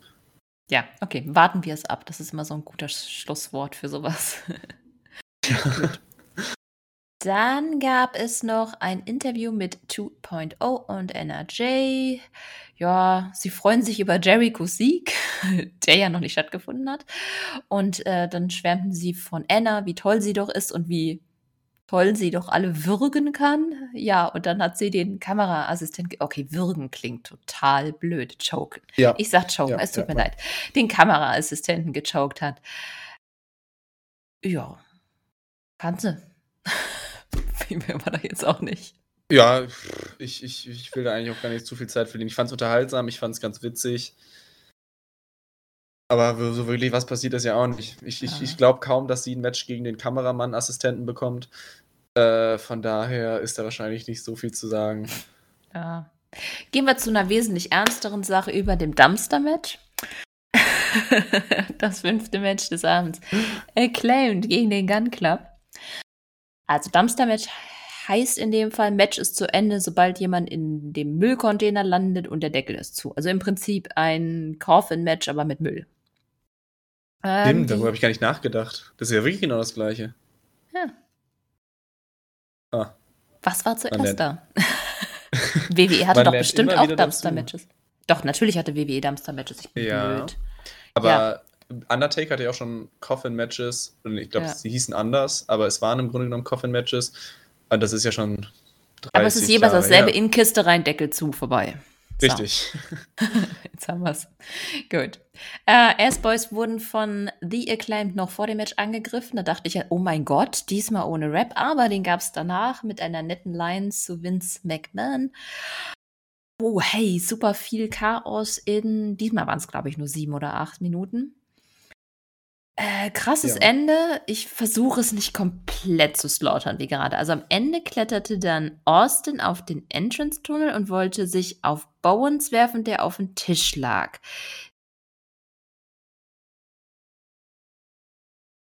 Moment. Genau, dann kam Kester auf den Tunnel, wo, wo äh, hat Austin in den Müllcontainer geworfen. Dann war Colton irgendwie auf dem Tisch und Kester hat sich dann auf Colton auf den Tisch geworfen und dann landete Colton im Müllcontainer der Decke zu. Ich kann das richtig gut. Siehst du, das ist der Grund, warum ich Podcasts mache und nicht diese Berichte schreibe. Und ja. Das war aber auch wirklich eine sehr interessante Abfolge. Äh, das war aber so chaotisch. Ja, und die, vor allem, wenn jetzt noch eine. Ja. Ja, ich wollte nur sagen, die Müllcontainer wollten auch nicht so ganz kooperieren. Am Ende hat zwar irgendwie alles geklappt, aber die waren ein wenig ja. wehrhaft. ähm, um noch deine, deine Beschreibung zu kommentieren, wenn jetzt noch jemand diesen Podcast hört, der vielleicht nicht so im tagesaktuellen Geschäft ist, wird sich auch denken, wer hat was gemacht. ähm. Lest den Bericht von Stefan, der ist echt gut. Ich habe ihn zwar als Vorlage genommen, aber irgendwie habe ich dann auch aufgegeben. Das Problem ist einfach, ich mache Aufzeichnung, während ich ein kleines Kind betreue. Meine Aufzeichnung möchte einfach keiner lesen. Ich habe auch, äh, ja, ich habe auch sehr viele Fragezeichen da drin. Ähm, aber zu dem Match. Fand ja. persönlich alles daran fantastisch. Ich, das war für mich das absolute Highlight der Show. Ich bin sowieso ein relativ großer Acclaimed-Fan, muss ich dann doch sagen. Einfach nur, weil es für mich einfach, wie auch schon beim Opener, eigentlich jedes Mal diese gute Mischung ist aus Comedy und Pro Wrestling, weil sie auch im Ring jetzt vielleicht nicht die besten, aber auch nicht die schlechtesten sind. Ähm, den, also gerade für mich, der halt noch mindestens genauso sehr bei WWE im tagesaktuellen Geschäft drin ist wie bei AEW, die Vince McMahon äh, Line wirklich fantastisch war. Also ich saß nachts um vier alleine vor meinem Laptop und ich musste wirklich laut lachen und habe in die Hände geklatscht. Es war, es war fantastisch. Es ist immer so mindestens ähm, eine Line, bei der man sich einfach richtig wegwirft, oder? Ja, äh, äh, ich fand es super. Und das Match war dann einfach, es war dieses, dieses trashige Wrestling-Match, was ich jetzt vielleicht nicht einer Person als erstes zeigen würde, die sich so ansatzweise für Wrestling interessiert. Ähm, aber jeder, der das einfach dann, dann nicht ganz so ernsthaft nimmt, ähm, der wird da hoffentlich wie ich seinen Gefallen dran finden, weil ich fand's, ich fand's super. Es muss aber auch mal sowas geben, finde ich. Wrestling kann nicht nur ernst sein. Ich finde, Comedy hat durchaus seine Berechtigung. Es äh, beschweren sich ja auch ganz viele über Toru Yano bei New Japan Pro Wrestling. Ich finde den gut. Nicht immer natürlich. Manchmal geht er mir auch tierisch auf den Senkel. Aber ähm, im Generellen finde ich, hat Comedy wirklich seine Berechtigung. Und in dem Fall war es auch noch lustig, sehr lustig inszeniert. Die Ass-Boys haben irgendwie was. Ja, also vor allem, ja. Wir unterbrechen uns relativ oft heute. Ja, gut. wir sind ähm, aber noch nicht so eingespielt. Und das stimmt natürlich. Wir, wir, wir grooven uns gerade nur noch ein bisschen ein. Ähm, ich finde gerade Comedy ist auch einfach angenehm und passend, wenn es jetzt in dem Fall wie bei The Claimed einfach im Einzug ist. Da kannst du noch Comedy machen und die Matches sind dann mehr oder weniger ernsthaft geführt. Comedy finde ich dann auch nervig, wenn es dann einem zu viel vorkommt und dann auch in den Matchen wirklich einem nochmal so ein bisschen unter die Nase gerieben wird, dann stört es mich auch manchmal. Aber einfach nur beim Einzug zwei, drei Lines raushauen, Sticheleien gegen den Marktführer äh, und dann einfach ein mehr oder weniger, okay, ein Dumpster-Match ist kein normales Wrestling-Match, aber, aber dann ein in Anführungszeichen normales Wrestling-Match zu liefern, bin ich halt voll dafür. Es, ist, es, es macht dann einfach Spaß. Ich fand es auch super, wie gesagt. Also, und mit sieben Minuten hat es auch nicht übertrieben viel Platz eingenommen. Es war genau richtig. Es war so viel Chaos, wie man nur in sieben Minuten unterbringen kann. Und daher war es echt spaßig. Und ey, live muss das noch viel mehr Bock machen. Ich will auch mal so ein ja, richtig also cooles Gimmick-Match live sehen. Bis jetzt habe ich, naja, was war das? Irgendwas on a pole? Ich weiß nicht mehr, was on a pole war wahrscheinlich äh, Baseballschläger on a Pole oder so. Ich glaube, das war bis jetzt mein, mein Highlight und on a Pole Matches finde ich eigentlich nicht so cool. Ich habe Ladder Matches gesehen, aber jetzt so was richtig, so, so ein Coffin Match oder so ein Dumpster Match oder sowas fände ich auch mal richtig gut. Ein Street Fight hätte ich mal richtig, richtig Bock drauf. Ja, man muss da einfach so ein bisschen so diese, diese ernsthaft Pro-Wrestling-Schiene mal kurz ablegen und sich halt einfach mal ein bisschen berieseln lassen. Also, Genau wie, wie eine Komödie oder eine Sitcom nicht den Anspruch hat, die weltbeste Serie zu sein, hat auch so ein Match nicht die Anspruch, ein Fünf-Sterne-Match zu werden. Dennoch kann man damit wahnsinnig viel Spaß haben. Und ich bin dafür immer offen. Wie gesagt, für mich war es das klare Highlight der Show. Für mich war es sogar das Highlight der Woche. Gehe ich mal so weit. Also, das waren die zehn Minuten oder so, die mir am besten gefallen haben. Ähm, okay, da gehe ich wenn, nicht mit, aber. Und, und, wenn Acclaimed irgendwann mal Richtung ernsthafter Titelcontender geht, wäre ich dafür immer hoffen. Ich glaube zwar nicht so ganz dran, aber ich wäre dafür. Äh, kann ich mir durchaus ehrlich gesagt vorstellen bei denen. Also, es ist ja nicht alles Comedy bei denen. Die Matches sind ja durchaus ernst. Neben. Sie brauchen jetzt halt eine richtige Fehde. Gegen die Ass-Boys, das reicht natürlich nicht, ne? Ja, da muss ja, schon irgendwas her. Nee, denke schon, dass da noch was kommen wird für die. Die sind auch extremst over. Das wird auch Tony Khan wissen. Also, ja. Gut. Ja, also sie sind für mich halt auch absolut verdient einfach over. Einfach weil, hast ja auch gerade schon gesagt, immer mal wieder oder eigentlich jedes Mal zumindest eine Line dabei ist, die einfach wahnsinnig gut ist. Und wenn man halt dann Woche für Woche abliefert, dann werden halt auch die Fans auf dich aufmerksam. Und für mich sind sie halt absolut berechtigt over, weil es halt nicht einfach so ein bisschen Larifari-Rap ist, einfach nur, dass man irgendwie einen Rapper einbauen kann, sondern weil es auch einfach wahnsinnig witzig, unterhaltsam ist. Ja, sie können halt auch was in Ring, das muss man ihnen halt auch einfach lassen. Ja, ja, ja, auf jeden Fall. Das, sie sind das Gesamtpaket irgendwie schon. Sie ja. sind das, was der Frauendivision fehlt. Wilde Aussage, aber ja. Okay, lassen wir einfach so stehen, gehen weiter. Ankündigung machen wir später. Ähm, gehen wir gleich zum Main Event und zwar Jericho gegen Wheeler Utah und es ging um Jerichos Title Shot um den World, World oder Interim World Title äh, gegen Mox halt das Match. So. Ja, wenige Eingriffe, weil 2.0 schon kurz nach Start des Matches vom Ring verbannt wurden. Claudio ist netterweise einfach mitgegangen, warum auch immer. Also bis auf das Finish, eigentlich ein Match, das sehr wenig BS hatte. Das fand ich sehr gut. Und ich, eigentlich muss man es, das ist mein Match of the Night. Man muss es sich einfach angesehen haben. Am Ende gab's da, wurde dann zwar der Ref abgelenkt und Jerry kon konnte einen Low Blow landen und dann seinen Lion Tamer ansetzen für den Sieg. Aber bis auf diesen kleinen Low Blow, den ich tatsächlich in dem Fall gar nicht schlecht finde, war das einfach ein unfassbar gutes Match. Und ja, gut, der Sieg war halt keine Sekunde, finde ich, in Frage. Ich habe nie gedacht, dass Utah gewinnen wird. Es war mir aber auch ehrlich gesagt furchtbar egal. Ich fand es geil, dass Utah so viel Stärke zeigen durfte. Und dadurch, dass es kein wirklich clearer Sieg ist, ist er auch ein bisschen protected. Das war auch sehr denglisch gerade. Und was ich richtig mega genial finde, ist, dass Jericho hier den Lion-Thema genutzt hat, was halt auch wieder darauf anspielt, dass er gegen Mox als seine Lionheart Persona, Version, wie auch immer man das nennen mag, antritt. Ich fand es einfach wirklich gut. Mein Match of the Night. Äh, wenn wir vom, vom rein wrestlerischen reden, gehe ich da auch natürlich mit.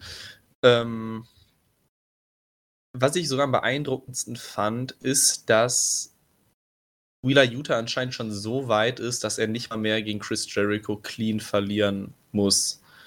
Was vielleicht noch vor ein paar Monaten anders gewesen wäre und zum Teil ja auch anders war, dass Chris Jericho sogar schon in, in so einem Match halt dann den Low Blow ansetzen muss, um halt das, um halt den Sieg dann zu holen. Das war für mich sogar wirklich das beeindruckendste, das nennenswerteste daran, ähm, dass einfach Wheeler Utah nicht dieser der, der Idiot in einem Stable ist, der halt dann einfach mal die Niederlagen einfahren kann, wenn Moxley dann natürlich verlieren darf, äh, sondern halt wirklich so gut und konsequent immer besser gebuckt wird, dass er halt so ein Match halt dann nur noch mit Low Blow verlieren kann. Ja. Wenn du, wenn du nachvollziehen kannst, was ich damit sagen möchte. Absolut. Ich verstehe deinen Punkt und ich sehe das genauso. Er ist wirklich, das hätte niemand gedacht noch, wo in der Zeit, wo er bei den Best Friends war, oder? Ja, auf, ja, auf jeden Fall. Äh, also als Wheeler Utah dann zum Blackpool Combat Club kam, da habe ich noch mal kurz nachgedacht, wer war noch jetzt genau Wheeler Utah und was hat er in letzter Zeit getan? Ähm, und jetzt hat er einfach so ein Standing entwickelt und das ist halt dann auch eine Niederlage, die ihm sogar auch irgendwo dann ein bisschen gut tut, weil es halt, wie gesagt, einfach zeigt, dass er jetzt diesen Weg gemacht hat von, er hätte dieses Match wahrscheinlich in unter 10 Minuten clean verloren, bis hin zu, weiß nicht, wie lange es dann ging, 13 Minuten oder so, und er muss durch einen Low Blow verlieren, nachdem er gegen Ende des Matches halt die klare Oberhand hatte. Ja. Und so können halt dann auch mal Niederlagen ganz gut sein. Und reden wir jetzt noch ein paar Monate weiter oder vielleicht ein Jahr weiter, dann gewinnt er halt auch so ein Match. Und das ist halt dann wirklich ein konsequentes Bucken von einem großen Talent. Und damit macht man halt dann sehr vieles richtig. Glaube ich auch. Ey, der beste Move war echt, in den Blackpool Combat Club zu packen. Ich bin so happy für ihn, weil ich fand ihn vorher schon richtig gut und ich habe ihn meistens verteidigt und gesagt, eigentlich ist der echt cool, der ist nicht so langweilig. Und jetzt kann er das endlich zeigen. Das finde ich mega.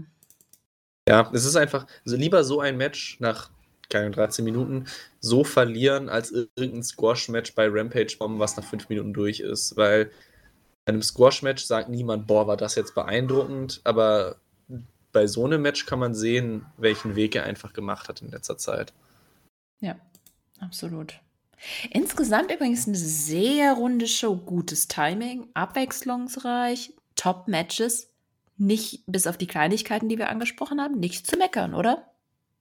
Ja, und ich habe sogar genau das Gegenteil vor dem Match gedacht. Also bevor ich den Bericht geschrieben habe, habe ich natürlich alles vorbereitet, mir die Matchcard angeguckt und so weiter und habe gedacht, hui, das ist eine relativ dünn besetzte Show, weil einfach natürlich auch viele Main-Eventer äh, ausfallen, verletzungsbedingt. Ich gedacht, das, das klingt gar nicht so namhaft, das klingt gar nicht so besonders, aber die Show konnte man dann auch wirklich gut weggucken. Und man hat halt eigentlich dann auch alles geboten bekommen. Gute Matches, auch gutes Frauenmatch. Die ganze Division wurde dadurch auch in der Ausgabe gut dargestellt. Man hatte die Comedy-Segmente, man hat die Fäden dann einigermaßen weitergeführt. Ähm, Hust, Miro, Hust. Ähm, von daher wüsste ich da jetzt nichts, was ich noch gegen sagen sollte. Gut, wir haben ja auch noch zwei Shows vor uns. ja, sind, das stimmt. Jetzt haben wir quasi die Durchatmen, Durchatmungsshow. Oh, ich versuche die ganze Zeit neue Wörter zu kreieren und scheitere daran kläglich. Okay, wir haben Rampage vom 5. August aus Grand Rapids, Michigan. Erstes Match. John Moxley gegen Mans Warner. Who? Ich musste erst mal googeln, wer das ist. Hat wohl ja, die Battle Royale in der Show von Ric Fairs letzten Match gewonnen. Aha, ja. Hast du die gesehen? Nee. Interessiert ich mich noch nicht. Gesagt, Irgendwie kam ich nicht dazu. Ja, es ist, es gibt halt, es läuft gerade der G1, es sind die normalen AEW-Sachen. Es jetzt demnächst haben wir ja bei DDT wieder mehr. Ich werde einfach nicht dazu, also ich bin, komme jetzt nicht dazu und ich gehe auch nicht davon aus, dass ich in einem halben Monat sagen werde, ach, da war noch Ric Flairs letztes Match. Ich will dem alten Mann unbedingt nochmal kennen. Nee, sorry, interessiert mich ehrlich gesagt Wurst. Nee, gar nicht. Ja, also bei mir ist ähnlich. AEW nimmt Zeit ein. Bei WWE hast du ja auch einfach gerade den, den Wechsel einer Ära so ein bisschen, weil Vince jetzt einfach nicht da ist und das auch schon ein bisschen in den Shows bemerkbar ist. Aber da würde ich lieber die Zuhörer dann natürlich an unsere WWE-Kollegen weiterleiten. Ähm, aber ansonsten, ja, ich, ich habe eigentlich nur dann äh, auf WhatsApp geguckt bei, bei den Kollegen, ob Ric Flair in diesem Match gestorben ist oder nicht. Ist er nicht, Gott sei Dank. Und viel mehr musste ich dann auch von diesem Match nicht sehen. Ja. Ja, die ganze Show anscheinend sehr spannend, wer auch immer Mans Warner ist und warum ihn das jetzt berechtigt, dass er den Teil, der hat nicht mal einen Title Shot, das war ja ein, wenn er das gewinnt, dann kriegt er einen Title Shot Match. Mm. Ja, beziehungsweise wenn er das verliert, bekommt er eins mehr. Oder verstehe ich diese World Title Eliminator Matches falsch? Also wenn er das verliert, kann er kein Interims World Champion werden. Ach so. Glaube ich. Ja. Ich weiß auch nicht so genau. Ich verstehe auch noch nicht genau, warum es jetzt ein Interimstitel ist, weil der wird genau normal verteidigt und keiner ja. weiß, wann CM Punk zurückkommt. Ja, also eigentlich ist er ja der, also eigentlich ist ja Moxley der Champion und nicht der Champion, weil wo ist der Unterschied? Ich bin auch nicht glücklich über die Lösung, ehrlich gesagt. Ich, damit man sagen kann, dass CM Punk der Champion ist. Ich habe keine Ahnung. Ich bin froh, wenn er zurück ist und das ganze Interim-Gedöns vorbei ist. Ich mochte das schon vorher nicht. Ich fand das mit dem TNT-Titel schon ganz fürchterlich, mit diesem Interims-Gedöns. Ich finde das jetzt zwar nicht fürchterlich, aber auch nicht wirklich toll. Ich bin froh, wenn es vorbei ist. Ja. Bei den ja, Match also, ja. ja. Nee, sag. Das, ich also, wollte auf das Match zurückkommen. Okay, grundsätzlich zu generellen Interims-Champion-Thematiken würde ich halt immer sagen, fällt der Champion kurzfristig aus, dann überbrückt die Zeit einfach mit Number One Contender Matchen oder ähnliches, aber er bleibt der Champion.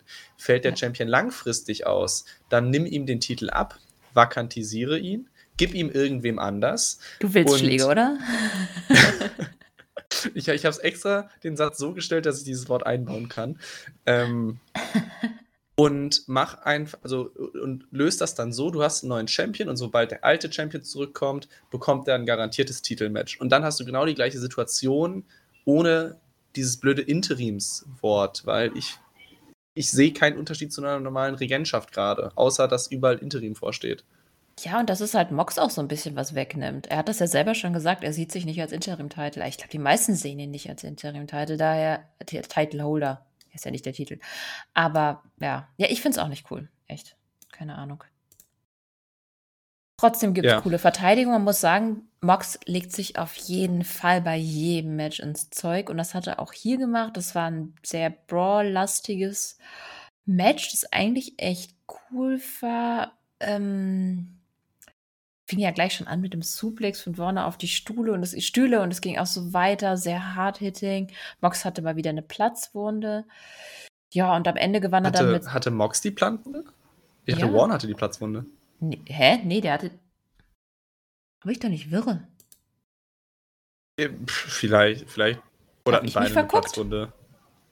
Oder hatten beide eine Platzwunde. Hm. Sind wir mal wieder vorbereitet hier? ich habe echt ja, keine ich, Ahnung. Ich bin so ich, vorbereitet, dass ich dachte, ich bin mir sicher. Aber vielleicht bin ich mir dann auch doch nicht sicher. Ich, ich habe es bei ihm gesehen, aber bei Blut ist es jetzt auch nicht so einfach, wenn die sich irgendwie gegenseitig ja, im Kopf getroffen ja, haben. Letztendlich ist es natürlich jetzt auch nicht das entscheidende Element dieses Matches gewesen, ja, wer jetzt das genau war, Platzwunde ja, hatte. War keine Absicht, war kein Cutten, denke ich. Das sah auf jeden Fall nicht so aus. Also ich äh, habe es gerade nochmal versucht nachzuschauen, gerade live. Und für mich sieht es so aus, als hätte Mans Warner die Platzwunde. Okay. Okay, dann habe ich mich verguckt. Dann war das einfach nur Blut auf Mox Gesicht. Ich finde aber insgesamt, Mox muss echt mal einen Gang runterschalten, damit er uns einfach auch länger erhalten bleibt. Vor allem bei so einem Match. Ich meine, wer kennt Warner? Ja. Und Mox hat echt alles gegeben. Dabei war es tatsächlich auch stellenweise ein bisschen unrund. Ähm, ob du es bemerkt hast, die Armbar, wo Mox auf der Ringabsperrung gesessen hat, das sah gar nicht gut aus. Aber insgesamt war das Match halt trotzdem irgendwie gut, weil Mox-Matches irgendwie immer gut sind. Ich muss sagen, aber trotzdem am Ende bin ich irgendwie unzufrieden damit.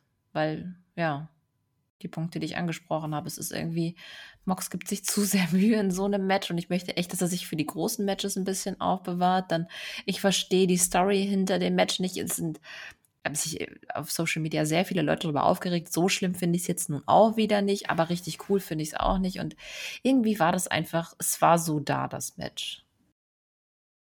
Ja, also bei mir größter Kritikpunkt, den ich aufgeschrieben habe, Mans Warner sieht jedem Schlag so aus, als würde er in eine Zitrone beißen. ähm, ich, das war dieses, dieses komplette Overacten in gefühlt jedem Move, in jeder Aktion, in jedem Schlag, wo ich dachte, come on, kaufe ich nicht. Und da bin ich grundsätzlich nicht so ein Fan von.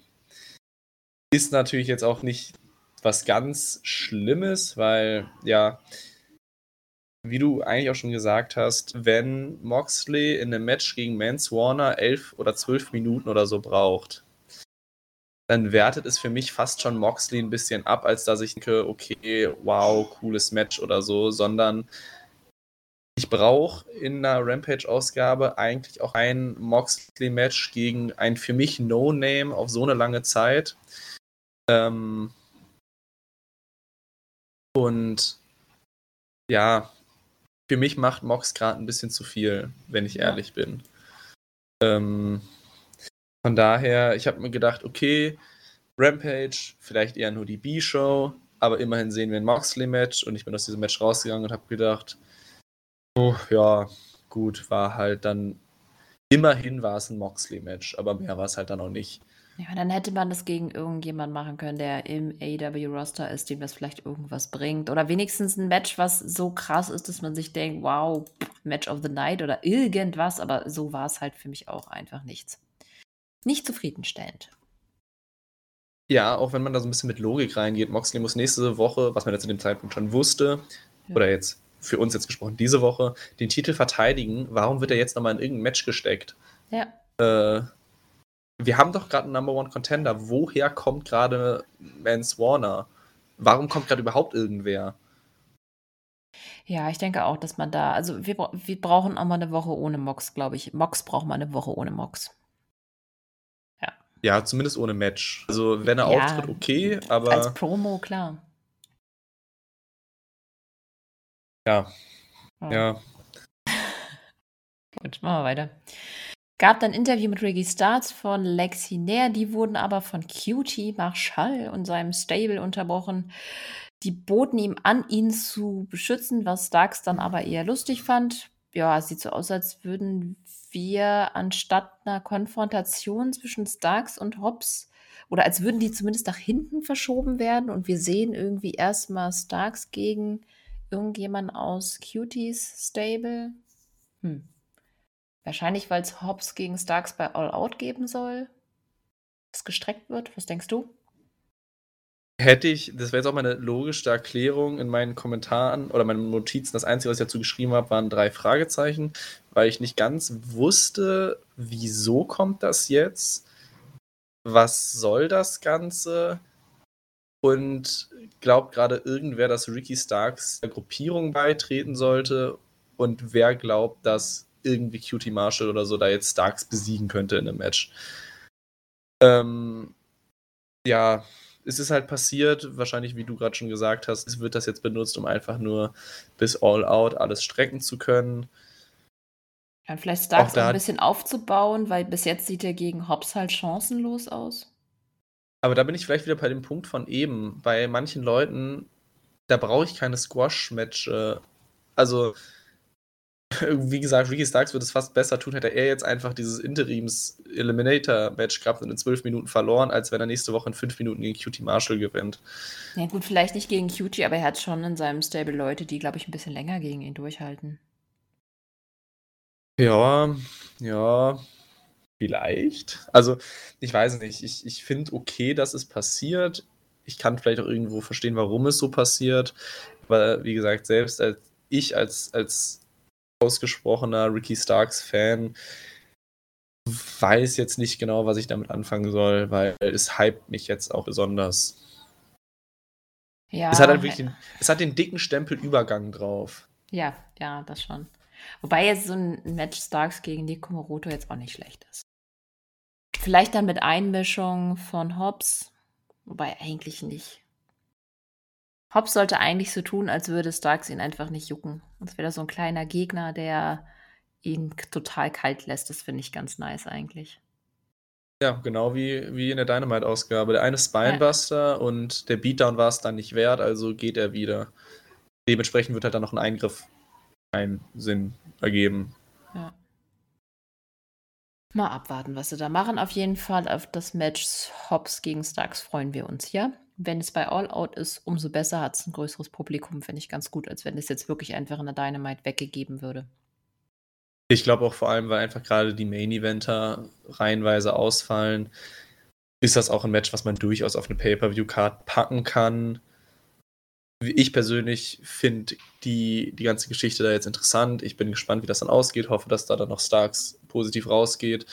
Und weil einfach gerade nicht so viel anderes da ist und AEW-Pay-Per-Views auch gerne mal einige Stunden dauern, glaube ich und hoffe ich, dass es auch bei All Out landen wird. Weil, äh, anders gesagt, sonst würde ich auch dieses, dieses Strecken der Storyline und nicht ganz ja. nachvollziehen, wenn sie dann jetzt nicht auf ein Pay-Per-View warten wollen. Ja, und so ein langes Strecken ist es auch nicht. So weit entfernt ist All Out zum Glück auch nicht. Ein Monat noch. Gut, dann. Ja. Ist es Anfang September? Ja, ich bin oder? Mit dem Datum nicht sicher. Ach Mann. Ich, ich habe ich hab die ganze Zeit nur September im Kopf. Äh, 4. September, doch. Ach, Aha, dann ist es ja gar nicht mehr so weit. Mir kommt nee, so nee. vor, als, als wenn es noch so lange dauern würde. Naja, sind ja trotzdem drei, vier Wochen. Es ist ja im, im, im Wrestling gesprochen, es ist ja fast gefühlt ein halbes Jahr. Na, es sind drei oder vier Folgen, die du füllen musst, um die, äh, um die Fehde noch relevant zu halten. Irgendwas musst du da machen. Da kannst du nicht die ganze Zeit gegeneinander Promos halten lassen. Das fun bei, funktioniert bei den Charakteren nicht. Das kannst du bei Leuten wie Eddie Kingston und Mox machen, aber nicht bei den beiden. Also musst du es ja irgendwie strecken. Und wenn der jetzt sagen wir ja. Starks nächste Woche gegen Nekomoroto. Und am Ende ist es dann auch. Mach euch. Ja, es ist, ist besser, gibt man ihm jetzt noch so, ein, so eine Squash-Match, wird es nicht werden, aber besser gibt man ihm noch einen Sieg, der vielleicht noch ein bisschen begründet ist, als jetzt da irgendein No-Name-Squash-Match. Ja, vielleicht bin ich dann doch mehr auf deiner Seite, wenn wir gerade drüber reden, dass, dass es vielleicht noch ganz sinnvoll ist. Ja. Na gut, mal gucken, was nächste Woche ist. Dahingehend war noch nichts angekündigt. Ja, danach hatten wir Konosuke Takeshita gegen Ryan Nemes. Ganz spannendes Match. Nein, war ein Squash. EA Takeshita durfte das erste Mal gewinnen. Und den Angriff danach von Avalon durfte er auch abwenden. Fand ich sehr cool. Hat mich mega für Takeshita gefreut, dass er jetzt auch mal ein Match gewinnen durfte. Nur dafür, für alles andere war es ja nicht. Ich fand es auch. Ja, ja, gut. Zum Match an sich muss man nichts sagen. Ähm, ja ich war auch positiv überrascht, dass er dann den Sieg und dieses, dieses Squash-Match dann auch bekommt, auch als positives Zeichen für ihn. Äh, ja, die, die grundsätzliche Tatsache, dass er halt seinen Rampage-Sieg kommt, ist wahrscheinlich deutlich relevanter als die zwei Minuten, die das gedauert hat.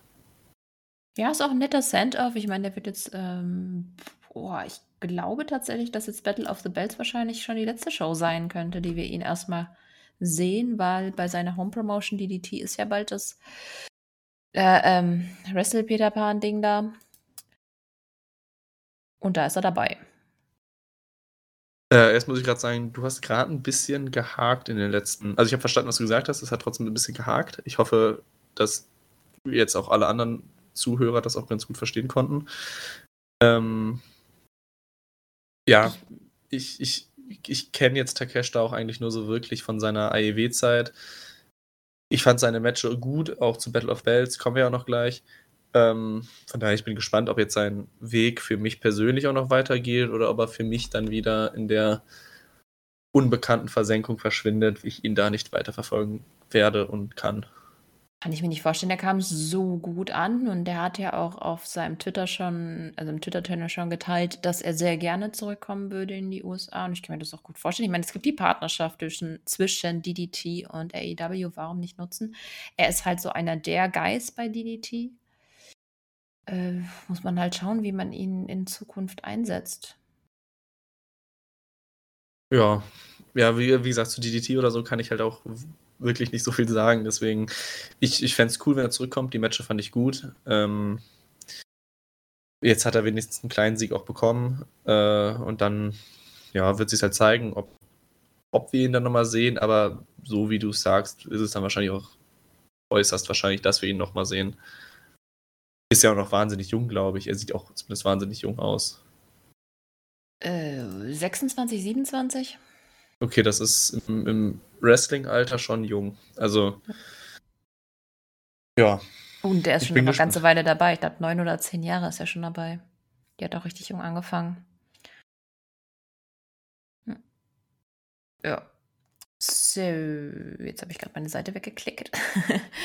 Gut, dann gab es wieder Lexionär, diesmal mit Orange Cassidy und den Best Friends die haben festgestellt, dass es nicht so gut läuft, aber sie wollen sich Trios-Title holen und Danhausen möchte ihnen dabei helfen. Haben wir jetzt alle erwartet, dass dem Trios-Title geschehen sind, oder? Ja, äh, da finde ich es auch gut, weil für, ich finde, für die Best Friends ist es genau richtig, äh, weil sie gerade irgendwie ansonsten keine so richtige Storyline und so wirkliche Relevanz für mich persönlich zumindest in den letzten Wochen hatten. Ich finde, da, da können sie gut hin.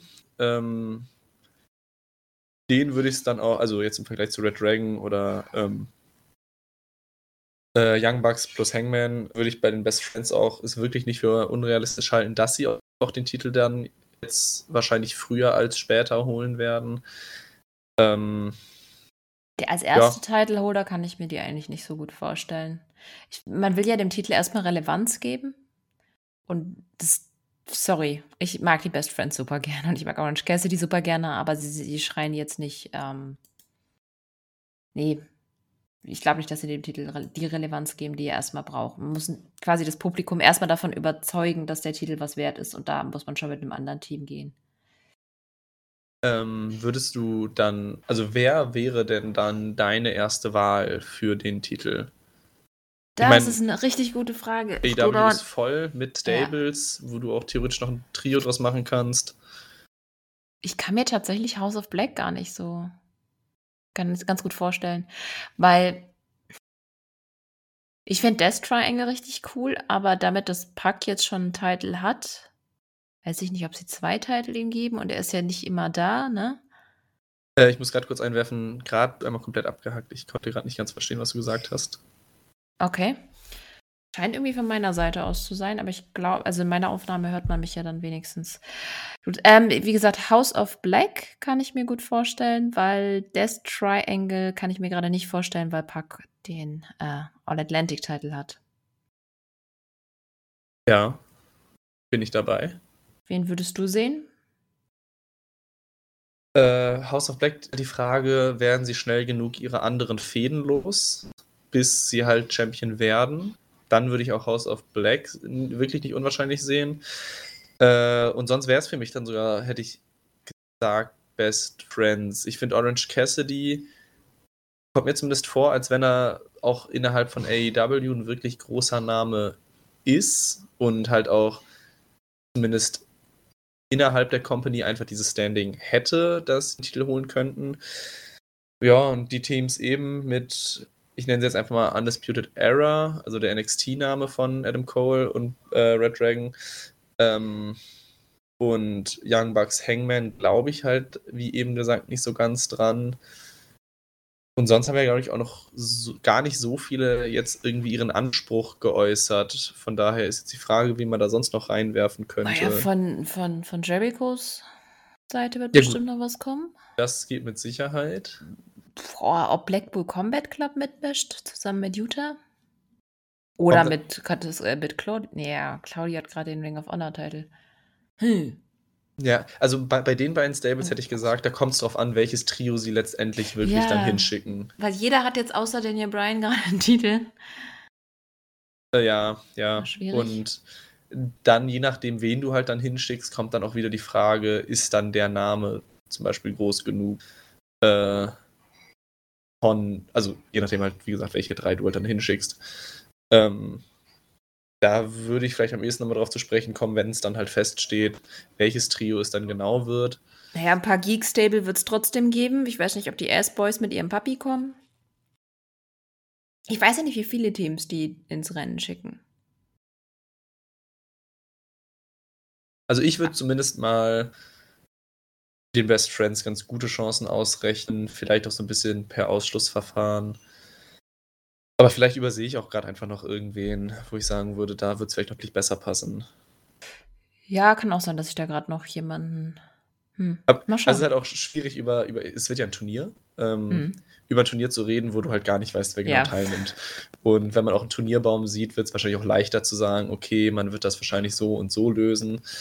Ähm, anstatt jetzt halt noch mit einem komplett vollen Roster jetzt so sehr ins Blaue zu raten, wer da irgendwie Erfolg haben könnte in einem Turnier, wo man nicht weiß, wer teilnimmt. Ja, ich hoffe, das machen sie jetzt aber relativ schnell und strecken das jetzt nicht auf Ewigkeiten. Also spätestens übernächste Folge sollte das schon feststehen. Ja, ich hätte sogar, also je nachdem, wie groß das Turnier wird, hätte ich auch gesagt, der Titel wird dann auch laut dann ja auch vergeben. Ähm, von daher haben sie auch gar nicht mehr so viel Zeit, ja. das jetzt irgendwie zu strecken. Ich hätte jetzt schon fast gesagt, bei der nächsten Dynamite-Ausgabe müsste mal so langsam das Turnier anfangen oder zumindest der Turnierbaum präsentiert werden. Ja, du hast recht, es muss eigentlich schon nächste Woche sein, weil es wird echt knapp. Ja, also. Ich meine, du kannst Verteidigung bei Rampage und Dynamite machen, das ist schon mal ganz cool, aber du willst es ja auch nicht nur auf zwei, in zwei Shows haben, das ist ja auch Quatsch. Ja, ja, ja. Von daher, also ich hätte jetzt gesagt, das muss irgendwie nächste Woche mal so wirklich Fahrt aufnehmen, irgendwie ja. anfangen. Ja. Gut, wir werden sehen. Dann hatten wir Madison Reigns Debüt gegen Layla Gray. Hm, von der Story war es okay, leider ein bisschen unrund und unsauber. Keine Ahnung, an wen das lag. Layla Gray ist nicht unbedingt die stärkste im Ring. Verstehe auch ehrlich gesagt nicht so genau, warum sie jetzt den Spot hier bekommen hat und nicht vielleicht eine andere Baddie. Hm, naja, aber ich, ich freue mich, dass sie dabei ist. Also, dass Madison Rain dabei ist. Promo-Skins hat sie, wie gesagt, das haben wir ja schon gesagt. Sie durfte auch hier gewinnen mit ihrem Cross Reigns. Und letztendlich ging es hier auch nur darum, das Match gegen Jade Kagel zu bucken, weil da soll es dann um den TBS-Titel gehen. Ja, kann man machen. Also ich meine ja. das Match Kagel gegen Rain dann. ja, ja, ja. Ähm, ja, ich würde jetzt auch gar nicht mehr so viel zu dem Match jetzt sagen. Ich fand auch, das war wrestlerisch schon ziemlich dünn. Bei einigen Moves dachte ich mir schon, okay, das haben sie jetzt nicht sonderlich gut verkauft. Wie, wie du gesagt hast, ist jetzt die Frage, an wem es der beiden lag. Unglückliches Debüt, meiner Meinung nach. Ähm, ja, das ist, das ist halt dann Kategorie Frauenwrestling, wo ich dann eher weniger mit anfangen kann und einfach ein deutlich, deutlich schlechteres Match als das Tag Team Match aus der Dynamite-Ausgabe. Ähm, aber ja, viel mehr könnte ich jetzt auch nicht mehr zu dem Aufeinandertreffen sagen. Gut, dann machen wir gleich weiter. Danach gab es eine kurze Promo von den Lucha Bros. Ja, das, die haben nächste Woche ein Match gegen Andrade und Rush und das soll unter Lucha Rules stattfinden. Da bin ich auf jeden Fall gespannt drauf. Und dann hatten wir auch schon den Main Event, den Street Fight mit Keith Lee und Swerve gegen Tony Nese und Josh Woods. Das war kein Title-Match. Ich habe nochmal drauf geachtet. Es wurde nie gesagt, dass es um die Titel gibt. Ich weiß nicht, wie Leute darauf kamen. Naja.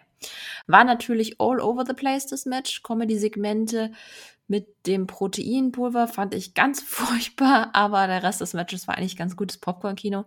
Krassester Spot war der German Suplex von Woods gegen Lee vom Apron durch den Tisch ist Lee geschlagen worden. Keine Ahnung, wie man das sagt. Geworfen worden. Jetzt habe ich. Dachte erst, dass sie das nicht zeigen, weil es war ja erst nur so angeteased, aber dann wurde es echt durchgezogen und hatte einen echt krassen Impact. Ja, trotzdem am Ende gewannen dann Lee und Swerve durch den Double Footstop von Swerve auf Nies. Finde ich, stand auch keine Sekunde in Frage, dass die beiden gewinnen.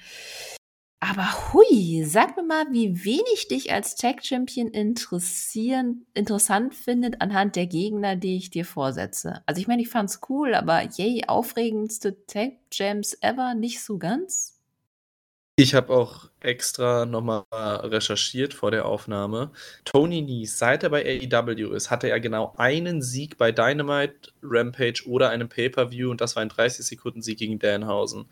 Ich verstehe nicht, wie vor allem AEW, die so viel dann mit auch ihren Statistiken und Platzierungen in irgendwelchen Rankings arbeiten, dass ein Tony Nies in so einem Match halt natürlich dann mit Josh Woods, aber Tony Nies in so einem Match gegen Keith Lee und Swerve Strickland in einem Main-Event von Rampage landen. Ähm, war halt also, so da. ja, also ich, ich, ich verstehe es halt nicht. Tony Nies ist so präsent, gewinnt gefühlt aber kein Match. Ähm, dafür ist er nicht mal ein Comedy-Charakter. Äh, und ich, ich weiß noch, ihr habt ja auch vor ein paar Wochen darüber geredet, Rampage nur die B-Show. Wenn Tony Nies in einem Main-Event ist, dann ist es eine B-Show. Und ich würde es auch so klar dann auch formulieren. Ich verstehe nicht, wie dieses Aufeinandertreffen zustande kam. Wieso nimmst du dafür die Champions? Also, du kannst ja auch theoretisch das Match 1 zu 1 so machen und nimmst irgendwen anders dafür. Irgendwelche ja. anderen gut dargestellten Tag-Teams. Ich verstehe das. Sorry, aber es muss jetzt echt eine gute Fehde danach kommen, damit man die beiden auch nur halbwegs ernst nimmt als Tag Champs, weil das war ja echt gar nichts. Also das Match wirklich, ich fand das lustig, war wirklich gutes Popcorn-Wrestling, aber ja, wie irrelevant kann man Tag Team Champions bucken? Ja, ja, also ich habe auch eine Sache noch gedacht, also kurz bevor dann dieser Spot durch die Tische kam, gefühlt ging dieses, dieses ganze Hin und Her auf dem Apron echt lange. Das wirkte fast ein bisschen unkontrolliert, äh, als wenn sie sich gerade noch unsicher wären, wann sie welchen Spot zeigen wollen. Ähm, ansonsten fand ich das Match auch an sich unterhaltsam, dagegen möchte ich gar nichts sagen. Ansetzung verstehe ich nicht du nimmst das durch die Titel in Anführungszeichen beste Tag-Team des Rosters, setzt sie gegen Geeks. Josh Geeks, gegen Josh Woods, der noch nichts gerissen hat, und Tony Nies, der nur bei Dark gewinnt, und willst mir das als Main-Event verkaufen, wo ich denke, hm, nee, nee, also da kann man booking-technisch schon dran feilen, bevor man so ein Match ansetzt. Ja, vor allem, weil auch die ganze Folge Rampage braucht endlich mal wieder ein Knaller-Match damit es wieder ein bisschen relevanter wird. Es braucht mal so ein richtig, richtig gutes Match einfach. Ja, ähm, und obwohl wir jetzt eine Rampage-Ausgabe haben mit dem World Champion in einem Match und den Tag Champions in einem Match, habe ich ja. mir Rampage gedacht, boah, ist das eine B-Show. Das ist krass, zwei Champions und jeweils keine Championships-Matches, okay. Aber es sind die besten Wrestler, die sind damit ausgezeichnet und dann sind es trotzdem nur so, okay, so da Matches. Ja, ja, dementsprechend Dynamite konnte man sich gut ansehen. Rampage konnte man sich auch an sich gut ansehen. Also die, die Matches waren, wie gesagt, nicht schlecht. Aber, ja, aber wenn du es nicht gesehen hast, hast du nichts verpasst. Ja, das stimmt, das auf jeden Fall. Ähm, da war wirklich nicht viel drin, wo ich jetzt sagen würde, Leute, das müsst ihr euch ansehen. Nee, gar nichts. Das ist echt schade. Langsam zieht mich Julian auf seine Seite, dass ich Rampage nicht mehr so gut finde. Mann, ihr macht mir alle meine Wrestlingstunde kaputt. Gebt mir meine Wrestlingstunde wieder. Das ist meine Lieblingsshow gewesen, weil die so schön kurz ist und ich die einfach mehr den Mittagsschlaf vom Baby schauen kann. Und jetzt ist sie einfach. Macht was Besseres. So. Ja, es tut mir leid, wenn ich es dir madig mache, aber ich, ich, es, es, war nicht viel drin und, und wenn ja. jetzt nicht heute Podcast aufgezeichnet worden wäre und ähm, ich wüsste, das wird die Rampage-Ausgabe, dann hätte ich es mir auch nicht zwingend angesehen. Ähm, Ja. ist, wie gesagt, ist, dafür war es von den Ansetzungen irgendwie zu dünn. Und dafür gab es dann immerhin noch Battle of the Bells, weil das war dann gefühlt Rampage in besser. Ja, kommen wir doch zu Battle of the Bells 3 vom 6. August, auch aus Michigan. Mit drei echt coolen Matches. Erstes Match war Wardlow gegen Jay Liesel. Im Prinzip war die Story, dass Liesel die Powerbombs vermeiden wollte. Gelang ihm immerhin eine ganze Weile. Am Ende war es aber eine einzige Powerbomb, die sein Schicksal besiegelte. Eigentlich ein gutes Match. Sieger war mir klar. Ich glaube, Sieger war allen klar. Aber dass es nur eine Powerbomb war, dass es nur eine Powerbomb gebraucht hat, dass Liesel besiegt wird, das hat mich ein bisschen gewurmt. Aber trotzdem, im Endeffekt, das gesamte Match hat mich positiv überrascht, weil ich ehrlich gesagt mit etwas unterirdischer Unterwartung, äh, Erwartung da dran gegangen bin, weil diese Jay Liesel-Fraktion finde ich so weniger spannend. Ja, das war auch, also das, was ich mir hauptsächlich dazu aufgeschrieben habe, war wirklich nur eine Powerbomb. Ähm, an sich, das Match war okay. Ich glaube, für dich war mit Sicherheit auch Wardlow der klare Favorit in diesem Match. Ähm, ja, und dann war an, gefühlt schon das, was nach dem Match passiert ist, fast noch interessanter als das, was während des Matches passiert ist. Genau, die Liesel Crew griff dann Wardlow an. Wardlow konnte Satnam Singh erst abwehren, teaste sogar eine Powerbomb an. Am Ende wurde er aber dann trotzdem mit einem Chokeslam durch einen Tisch geworfen. Ist wohl nicht vorbei, die Fehde. Ja, ich denke mal, irgendwann früher oder später sehen wir dann wohl Satnam Singh gegen Wardlow. Und das ist ehrlich gesagt eine Fehde, die ist weniger spannend als die Fehde, die ich meine, gegen meine vermaledeite Katze habe, die schon wieder kurz vor Ende des Podcasts sich dachte, hey, kacken wir mal in das Katzenklo, was genau in der Ecke vom Raum steht. Verdammtes Biest. Ja, in der Tat, das ist spannender. Äh, ähm, trotzdem war aber ja Jay Lethal derjenige, der mit dem Titel posiert ist. Oder posiert hat. Ähm, deswegen, ich bin mir gar nicht 100% sicher, ob es dann wirklich äh, Satnam Singh wird. Und ich, ich war auch wirklich überrascht, dass es jetzt noch weitergeht, weil für mich war es eigentlich vorbei. Äh, ja, so Übergangsgegner. Einfach, dass halt mal der TNT-Titel auch mal erfolgreich verteidigt wird. Äh, Aber und glaubst du, er verteidigt ihn jetzt nochmal gegen Liesel? Das wäre ja Quatsch. Das habe ich mir auch gedacht. Es, es, es wirkt irgendwie so. Oder, also dann hätte auch ja Satnam Singh einfach den Titel in die Höhe strecken können. Äh, was vergessen? also ich weiß nicht, was daraus jetzt noch werden könnte, sollte. Es ist ja nicht mal so, als hätte Wardlow jemanden auf seiner Seite, dass sie da irgendwie ein Tag-Match draus machen können oder so. Ja, genau. Also. Für Orange Cassidy, das gibt ja gar keinen Sinn. Ja, ja, ich, das, ich weiß das nicht. Wird keinen Sinn nee. Ich vergesse es. Ich, ich, ich weiß nicht, wohin das führt. Und ehrlich gesagt, ich bin raus. Das interessiert mich nicht. Gib Wardlow einen besseren Gegner, bitte. Ja. So. Der, also der, nachdem der TNT-Titel im Jahr 2022 ungefähr 400 Mal gewechselt ist bisher, ist es jetzt nett, dass Wardlow ihn immerhin verteidigt, auch in einer gewissen Regelmäßigkeit. Aber der Titel braucht mehr, mehr Story, mehr. Ja. Also es wirkte wie ein Übergangsgegner, ohne dass er es jetzt anscheinend ist. Das ist nicht so gut. Ähm, ich weiß nicht, wohin man damit will. Ich weiß auch nicht, also ich kann mir nicht vorstellen, dass sie es bis All Out ziehen. Aber andererseits weiß ich auch nicht, was sonst bis All Out passieren soll. Ich kann's, ich habe keine Vorhersage, was passieren wird, ehrlich gesagt. Ja, ich, ich auch nicht. Ich habe auf dich gehofft, aber keine Ahnung. nee, ich, ich weiß es nicht, weil booking-technisch macht das für mich irgendwie keinen Sinn. Außer man will irgendwas mit Saddam Singh machen. Aber bitte nicht bei All Out, bitte. Auch nicht in der Pre-Show. Macht's nicht. Tut es nicht. Wobei das einzige Witzige daran fand ich sogar so der Gedanke, was ja auch angedeutet wurde, kriegt Wardlow ihn für die Powerbomb hoch und wie sähe Ja. das aus? Das fand ich ganz cool. Aber dafür brauche ich kein Match. Das, das hätten sie auch Nee. jetzt machen können. Nee, nee, ja, das hätten sie gerne jetzt machen können. Vielleicht sehen wir es nächste Woche und dann ist es vorbei. Ich hoffe. Okay, gut. Aber trotzdem kein schlechtes Match. Wesentlich bessere Story plus ein gutes Match hatten wir danach. Und zwar das Women's World Championship Match Thunder Rosa gegen Jamie Hater. Hater war von Anfang an sehr aggressiv, dominant. Es gab natürlich Eingriffe von Britt Baker, die da am Ring stand.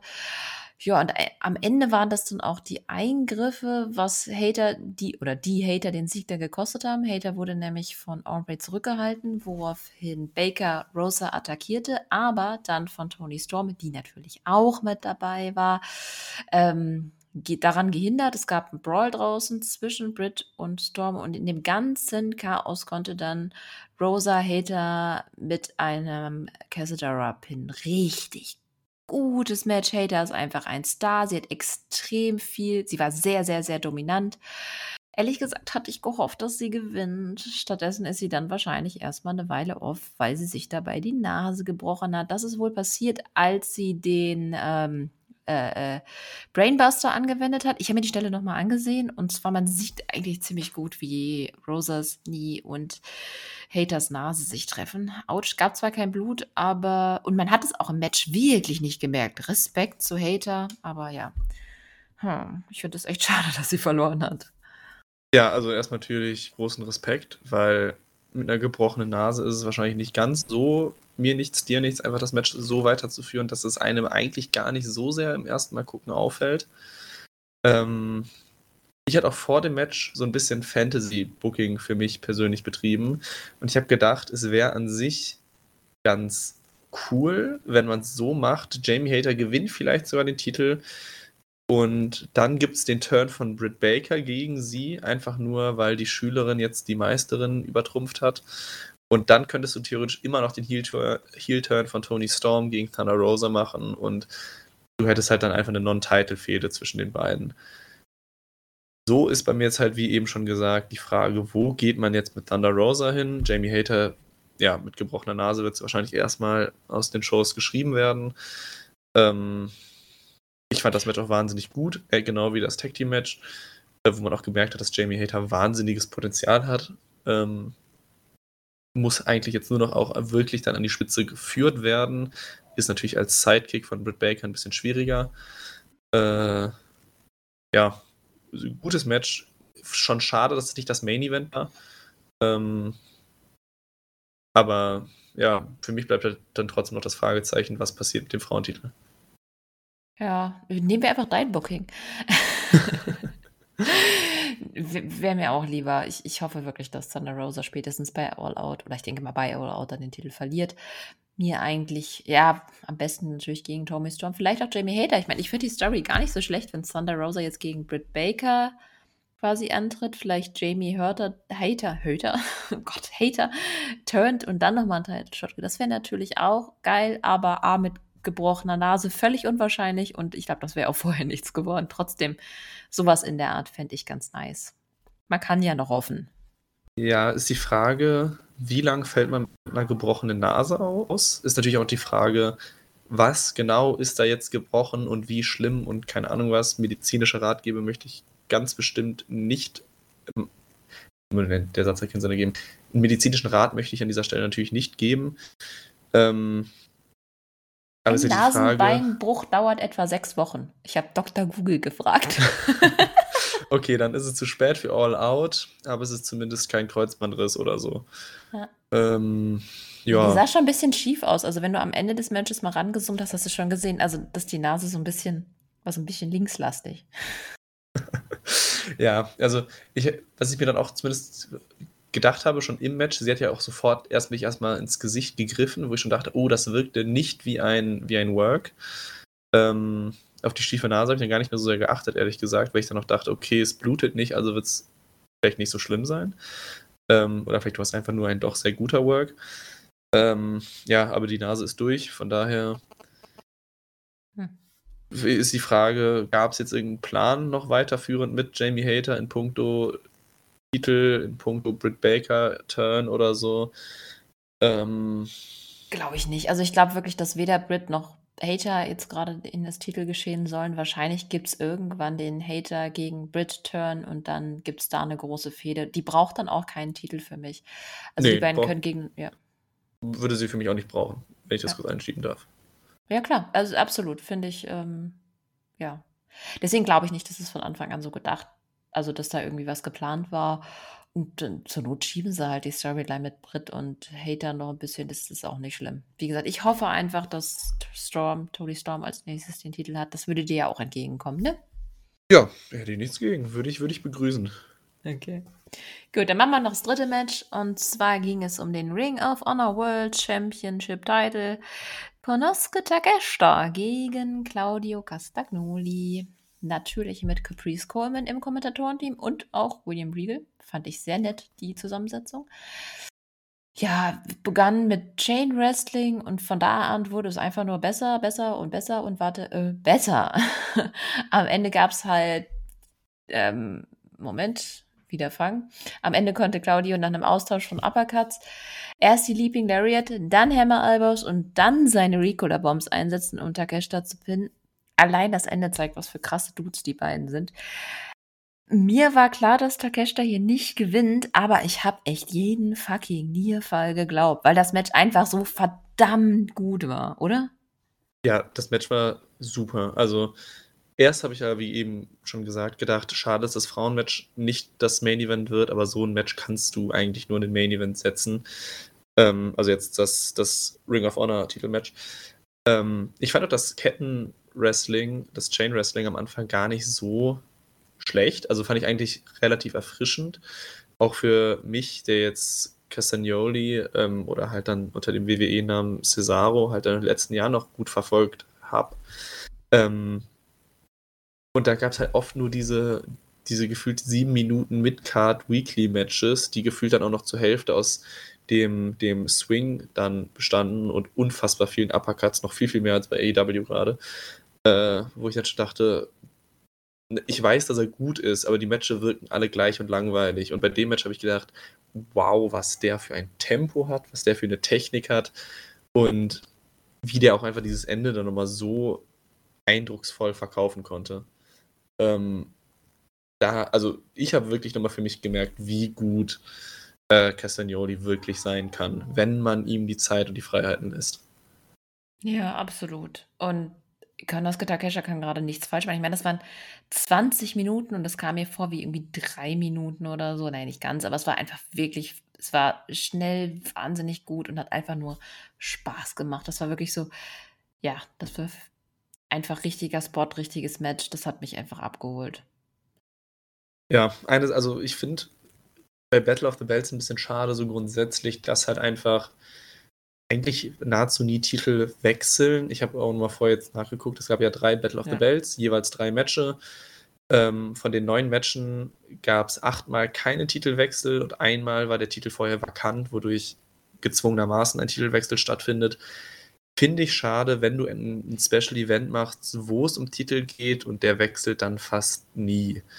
Und gerade so ein Ring of Honor-Titel, ich meine, wir reden immer noch von AEW, wo halt dann auch Ring of Honor bei verteidigt wird, so ein Titel kann dann ja auch gerne mal wechseln. Und da finde ich jetzt in der Gesamtbetrachtung schade, dass wir wieder keinen Titelwechsel bekommen haben, weil ja, dafür sind eigentlich solche Events ganz gut. Wenn du dann drei Titelmatches auf der Karte hast, lass einen davon wechseln. Warte mal, im zweiten war doch der TNT-Titel gewechselt. Na gut, aber der war vorher schon Hot Potato. Hm, Ist der? Ja. Okay, dann kann es sein, dass ich sogar falsch recherchiert habe. Ich dachte, ich hätte gesehen, dass auch der da nicht gewechselt ist. Doch, Scorpio Sky hatte ihn und Sammy Guevara hat ihn dann besiegt. Dann vergiss, was ich so gesagt habe, zumindest ein bisschen, weil dann war es falsch. ah, und warte mal, bei der ersten Show war es doch auch Sammy Guevara, der gewonnen hat, und zwar gegen aber da, ja. Dustin Rhodes und da hat er doch an den, den TNT-Titel auch bekommen.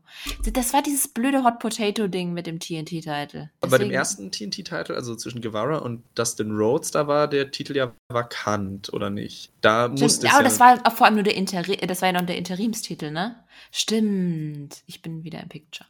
Ja, okay, ich habe gerade auch nachgesehen, bei Battle of the Bells 2 hat Guevara den Titel von Sky gewonnen. Ja, okay, in dem Punkt lag ich falsch, gebe ich zu. Dennoch ähm, schade, dass es halt dann kein Titelwechsel an dem Abend gab. Habe ich gehofft und okay, Wardlow habe ich für mich persönlich ausgeschlossen. Bei den anderen beiden habe ich zumindest so die kleine Hoffnung gehabt, dass einfach, also nicht mal, weil ich jetzt ja, weil ich es jetzt unbedingt will, dass speziell der oder der Titel wechselt, sondern einfach nur, du hast einen Abend, der heißt Battle of the Bells, dann lass doch einen dieser Bells wechseln. Ja, schwierig. Na, hätte wahrscheinlich der TBS Championship Belt auf. Ja, ist schwierig. Ich, ich verstehe, was du meinst, aber ich bin trotzdem sehr zufrieden. Für mich war das die bisher beste Battle of the Bells. Die erste fand ich, war ich nicht so begeistert von. Die zweite fand ich schon etwas besser. Es ist eine stetige Steigerung jetzt gewesen für mich. Ja, Oder Da ein ziemlich krasser Anstieg sogar, muss ich sagen. Also, ich war von beiden nicht so krass überzeugt und von der Folge absolut. Das waren 3 Top-Matches. Gut, wir haben gesagt, die erste Fehde ist ein bisschen lame, aber der Rest äh, auch vom das Match war trotzdem gut und, ähm, das ist eine Show, bei der ich sagen würde, verpasst die nicht. Also, wenn ihr keine Zeit mehr die Woche habt, von der letzten Woche irgendwas zu sehen oder ihr habt nur noch Zeit für eine einzige Show, guckt euch die an. Scheißt auf Rampage, guckt auf Battle of the Bells an. Ja, also im Vergleich zu Rampage auf jeden Fall. Ja. Äh, um das mal so deutlich zu sagen. Also da war Battle of the Bells wirklich deutlich besser. Ähm, ja, natürlich ist es war wahnsinnig Wrestling-lastig, sonst ist da nicht wirklich was passiert. Ähm, die Matches waren super. Äh, auch da eine klare Steigerung in den drei Matchen. Ähm, und ja, also abgesehen vielleicht von der von mir Kritik, kein Titel ist gewechselt. Man, man kann bis man muss sich das eigentlich ansehen, weil dafür war es einfach wahnsinnig gutes Wrestling. Ja. Vor allem die letzten beiden Matches halt, also absolut. Ja, ja, ja. Gut, und wollen wir noch kurz über nächste, nächste Woche, nächste Dynamite sprechen, also morgen. Da haben wir FTA sind da, gut, jetzt nicht so spannend. Das Coffin-Match, haben wir schon gesagt. Darby Allen vs. Brody King, freuen wir uns beide drauf, ne? Ja, auf jeden Fall. Also Dann, allein schon für, für das, das Popcorn-Wrestling in so einem Match. Ja. Und ich finde es eigentlich gut, dass Brody King mal selbst sowas. Also bis jetzt ist er halt so sehr im Schatten von ähm, Black und jetzt kann er so auch mal zeigen, was er drauf hat, weil er hat ja viel drauf. Ja, auf jeden. Fall. Ist ja die Frage, sehen wir da den, den, das, den dritten Coffin-Match-Sieg von Darby Allen oder kann Brody King Oh, das Ob er eine? Coffin-Match-Siegesserie bekommt und irgendwann kommt dann jemand, der noch coffiniger ist als Darby, um ihn von seinem Thron zu schubsen. Undertaker kommt zu AEW. Ja. Wahrscheinlich. ja. Ah. Ja, Ja. Es, es ist halt Ich- seine Matchart, deswegen Ja, ist halt die glaub, da- Frage, wann kommt die Niederlage? Ja, aber das finde ich doch cool. Kann man doch gerne noch eine Weile ziehen. Warum nicht? Lass den noch fünf, sechs Coffin-Matches oder lass ihn das fünfte und sechste gewinnen und dann irgendjemand ihn besiegen. Das wäre doch mal ein cooles Booking. Also glaubst du, dass er auch das Match gewinnt? Ja. Hätte ich auch gesagt. ich bin mir hundertprozentig sicher. Ja. Genauso das, das nächste, was angekündigt ist, Interim AEW World Championship Match, John Moxley gegen Chris Jericho. Ich kann mir nicht vorstellen, dass Chris Jericho gewinnt. Ja, ich auch nicht. Also, ja, Moxley wird den Titel jetzt nicht verlieren. Es wird mich schon stark, also ich weiß jetzt nicht, wie lang CM Punk ausfällt, aber es würde mich schon wundern, wenn wir jetzt noch einen anderen Interimstitelträger sehen würden bis dahin. Ähm, daher, ich kann mir nicht vorstellen, dass der Titel jetzt wechselt. Hm.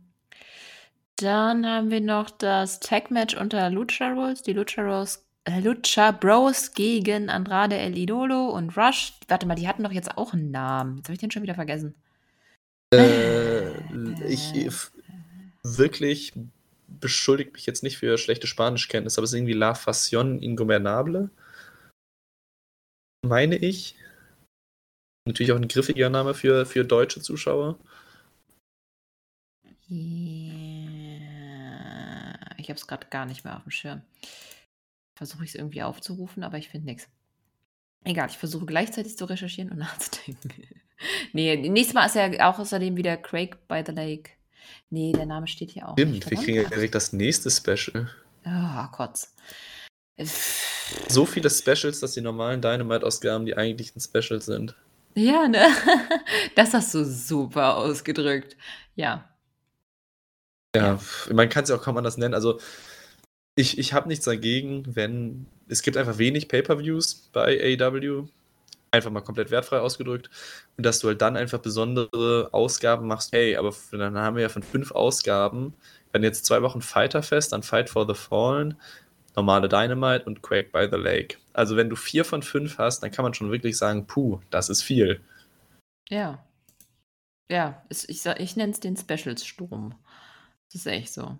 Also mir geht es ein bisschen auf den Senkel, aber na gut, jetzt haben wir halt Quake by the Lake und ein Match haben wir da noch, genau, TBS Championship Match, Jake Cargill gegen Madison Rain. Guck mal, wir werden die Show keinen Titelwechsel sehen. Ja, ja, glaube ich auch nicht. Also es, ich weiß nicht, bei welchem Match es mich mehr wundern würde, wenn wir einen Titelwechsel sehen. Äh, aber ich halte es bei beiden für wahnsinnig unwahrscheinlich. Ja, gehe ich auch davon aus, dass da nichts passiert. Hm. Aber trotzdem, es klingt eigentlich nach, einem, nach einer ganz guten Card. Ja, auch vor allem jetzt mit der letztwöchigen Dynamite zu vergleichen, so gut sie auch war, natürlich kein Titelmatch oder ähnliches. Jetzt kriegen wir zwei. Moxley Jericho ist natürlich ein riesiger Name für ein Match. Ähm, man braucht halt auch dann nicht zwingend einen Titelwechsel, um eine gute Show hinzulegen. Ähm, von daher, auf die Matches habe ich Bock und vielleicht werden wir überrascht, auch wenn ich nicht dran glaube. Nee, ich glaube auch nicht dran. Aber gut. Ja, da haben wir, ich glaube, die zwei Stunden haben wir definitiv geknackt. Ja. Haben wir, Ja, ja. waren ja jetzt auch drei Shows, die wir besprochen haben. Also sind es wieder Elite Hours und keine Elite Hour. Sorry. Ey, wir Ja. haben das so benannt, da gab es nur Dynamite. Ja, gut, verständlich. Also, ich weiß jetzt nicht genau, wann wir welche Show abgefrühstückt haben, aber ich glaube, Dynamite kriegt man in einer Stunde hin. Bei drei Shows jetzt in der Woche wird es natürlich schwierig. Da kannst du nur durchhetzen und das ist ja auch blöd. Außerdem wollte ich ja auch ein bisschen das erste Mal mit dir genießen. Sehr nett ausgedrückt. Unsinn reden kann ich auf jeden Fall. Ähm, ja, nee, fand ich echt cool, dass wir beiden endlich mal zusammen aufnehmen konnten. Müssen wir auf jeden Fall wiederholen. Ja, Ist gerne wieder. wieder ergeben die Gelegenheit. Sind ja, sind ja jede Woche am Start. Wer auch immer nächste Woche aufnimmt, das weiß man nicht so. Ich würde an der Stelle schon mal sagen, ich äh, hoffe, ihr bleibt gesund. Ich wünsche euch eine schöne Woche. Viel Spaß bei den Matches. Macht's gut. Ciao. Möchtest du noch was sagen? Ich würde mich auch nur verabschieden. Es hat mir sehr viel Spaß gemacht. Nicht nur die Dynamite-Ausgaben, sondern jetzt auch die Elite Hour. Äh, ja, wie du gesagt hast, viel Spaß mit der nächsten Dynamite-Ausgabe und natürlich auch mit der nächsten Rampage-Ausgabe, in der Hoffnung, dass sie besser wird. Ähm, und bis zum nächsten Mal.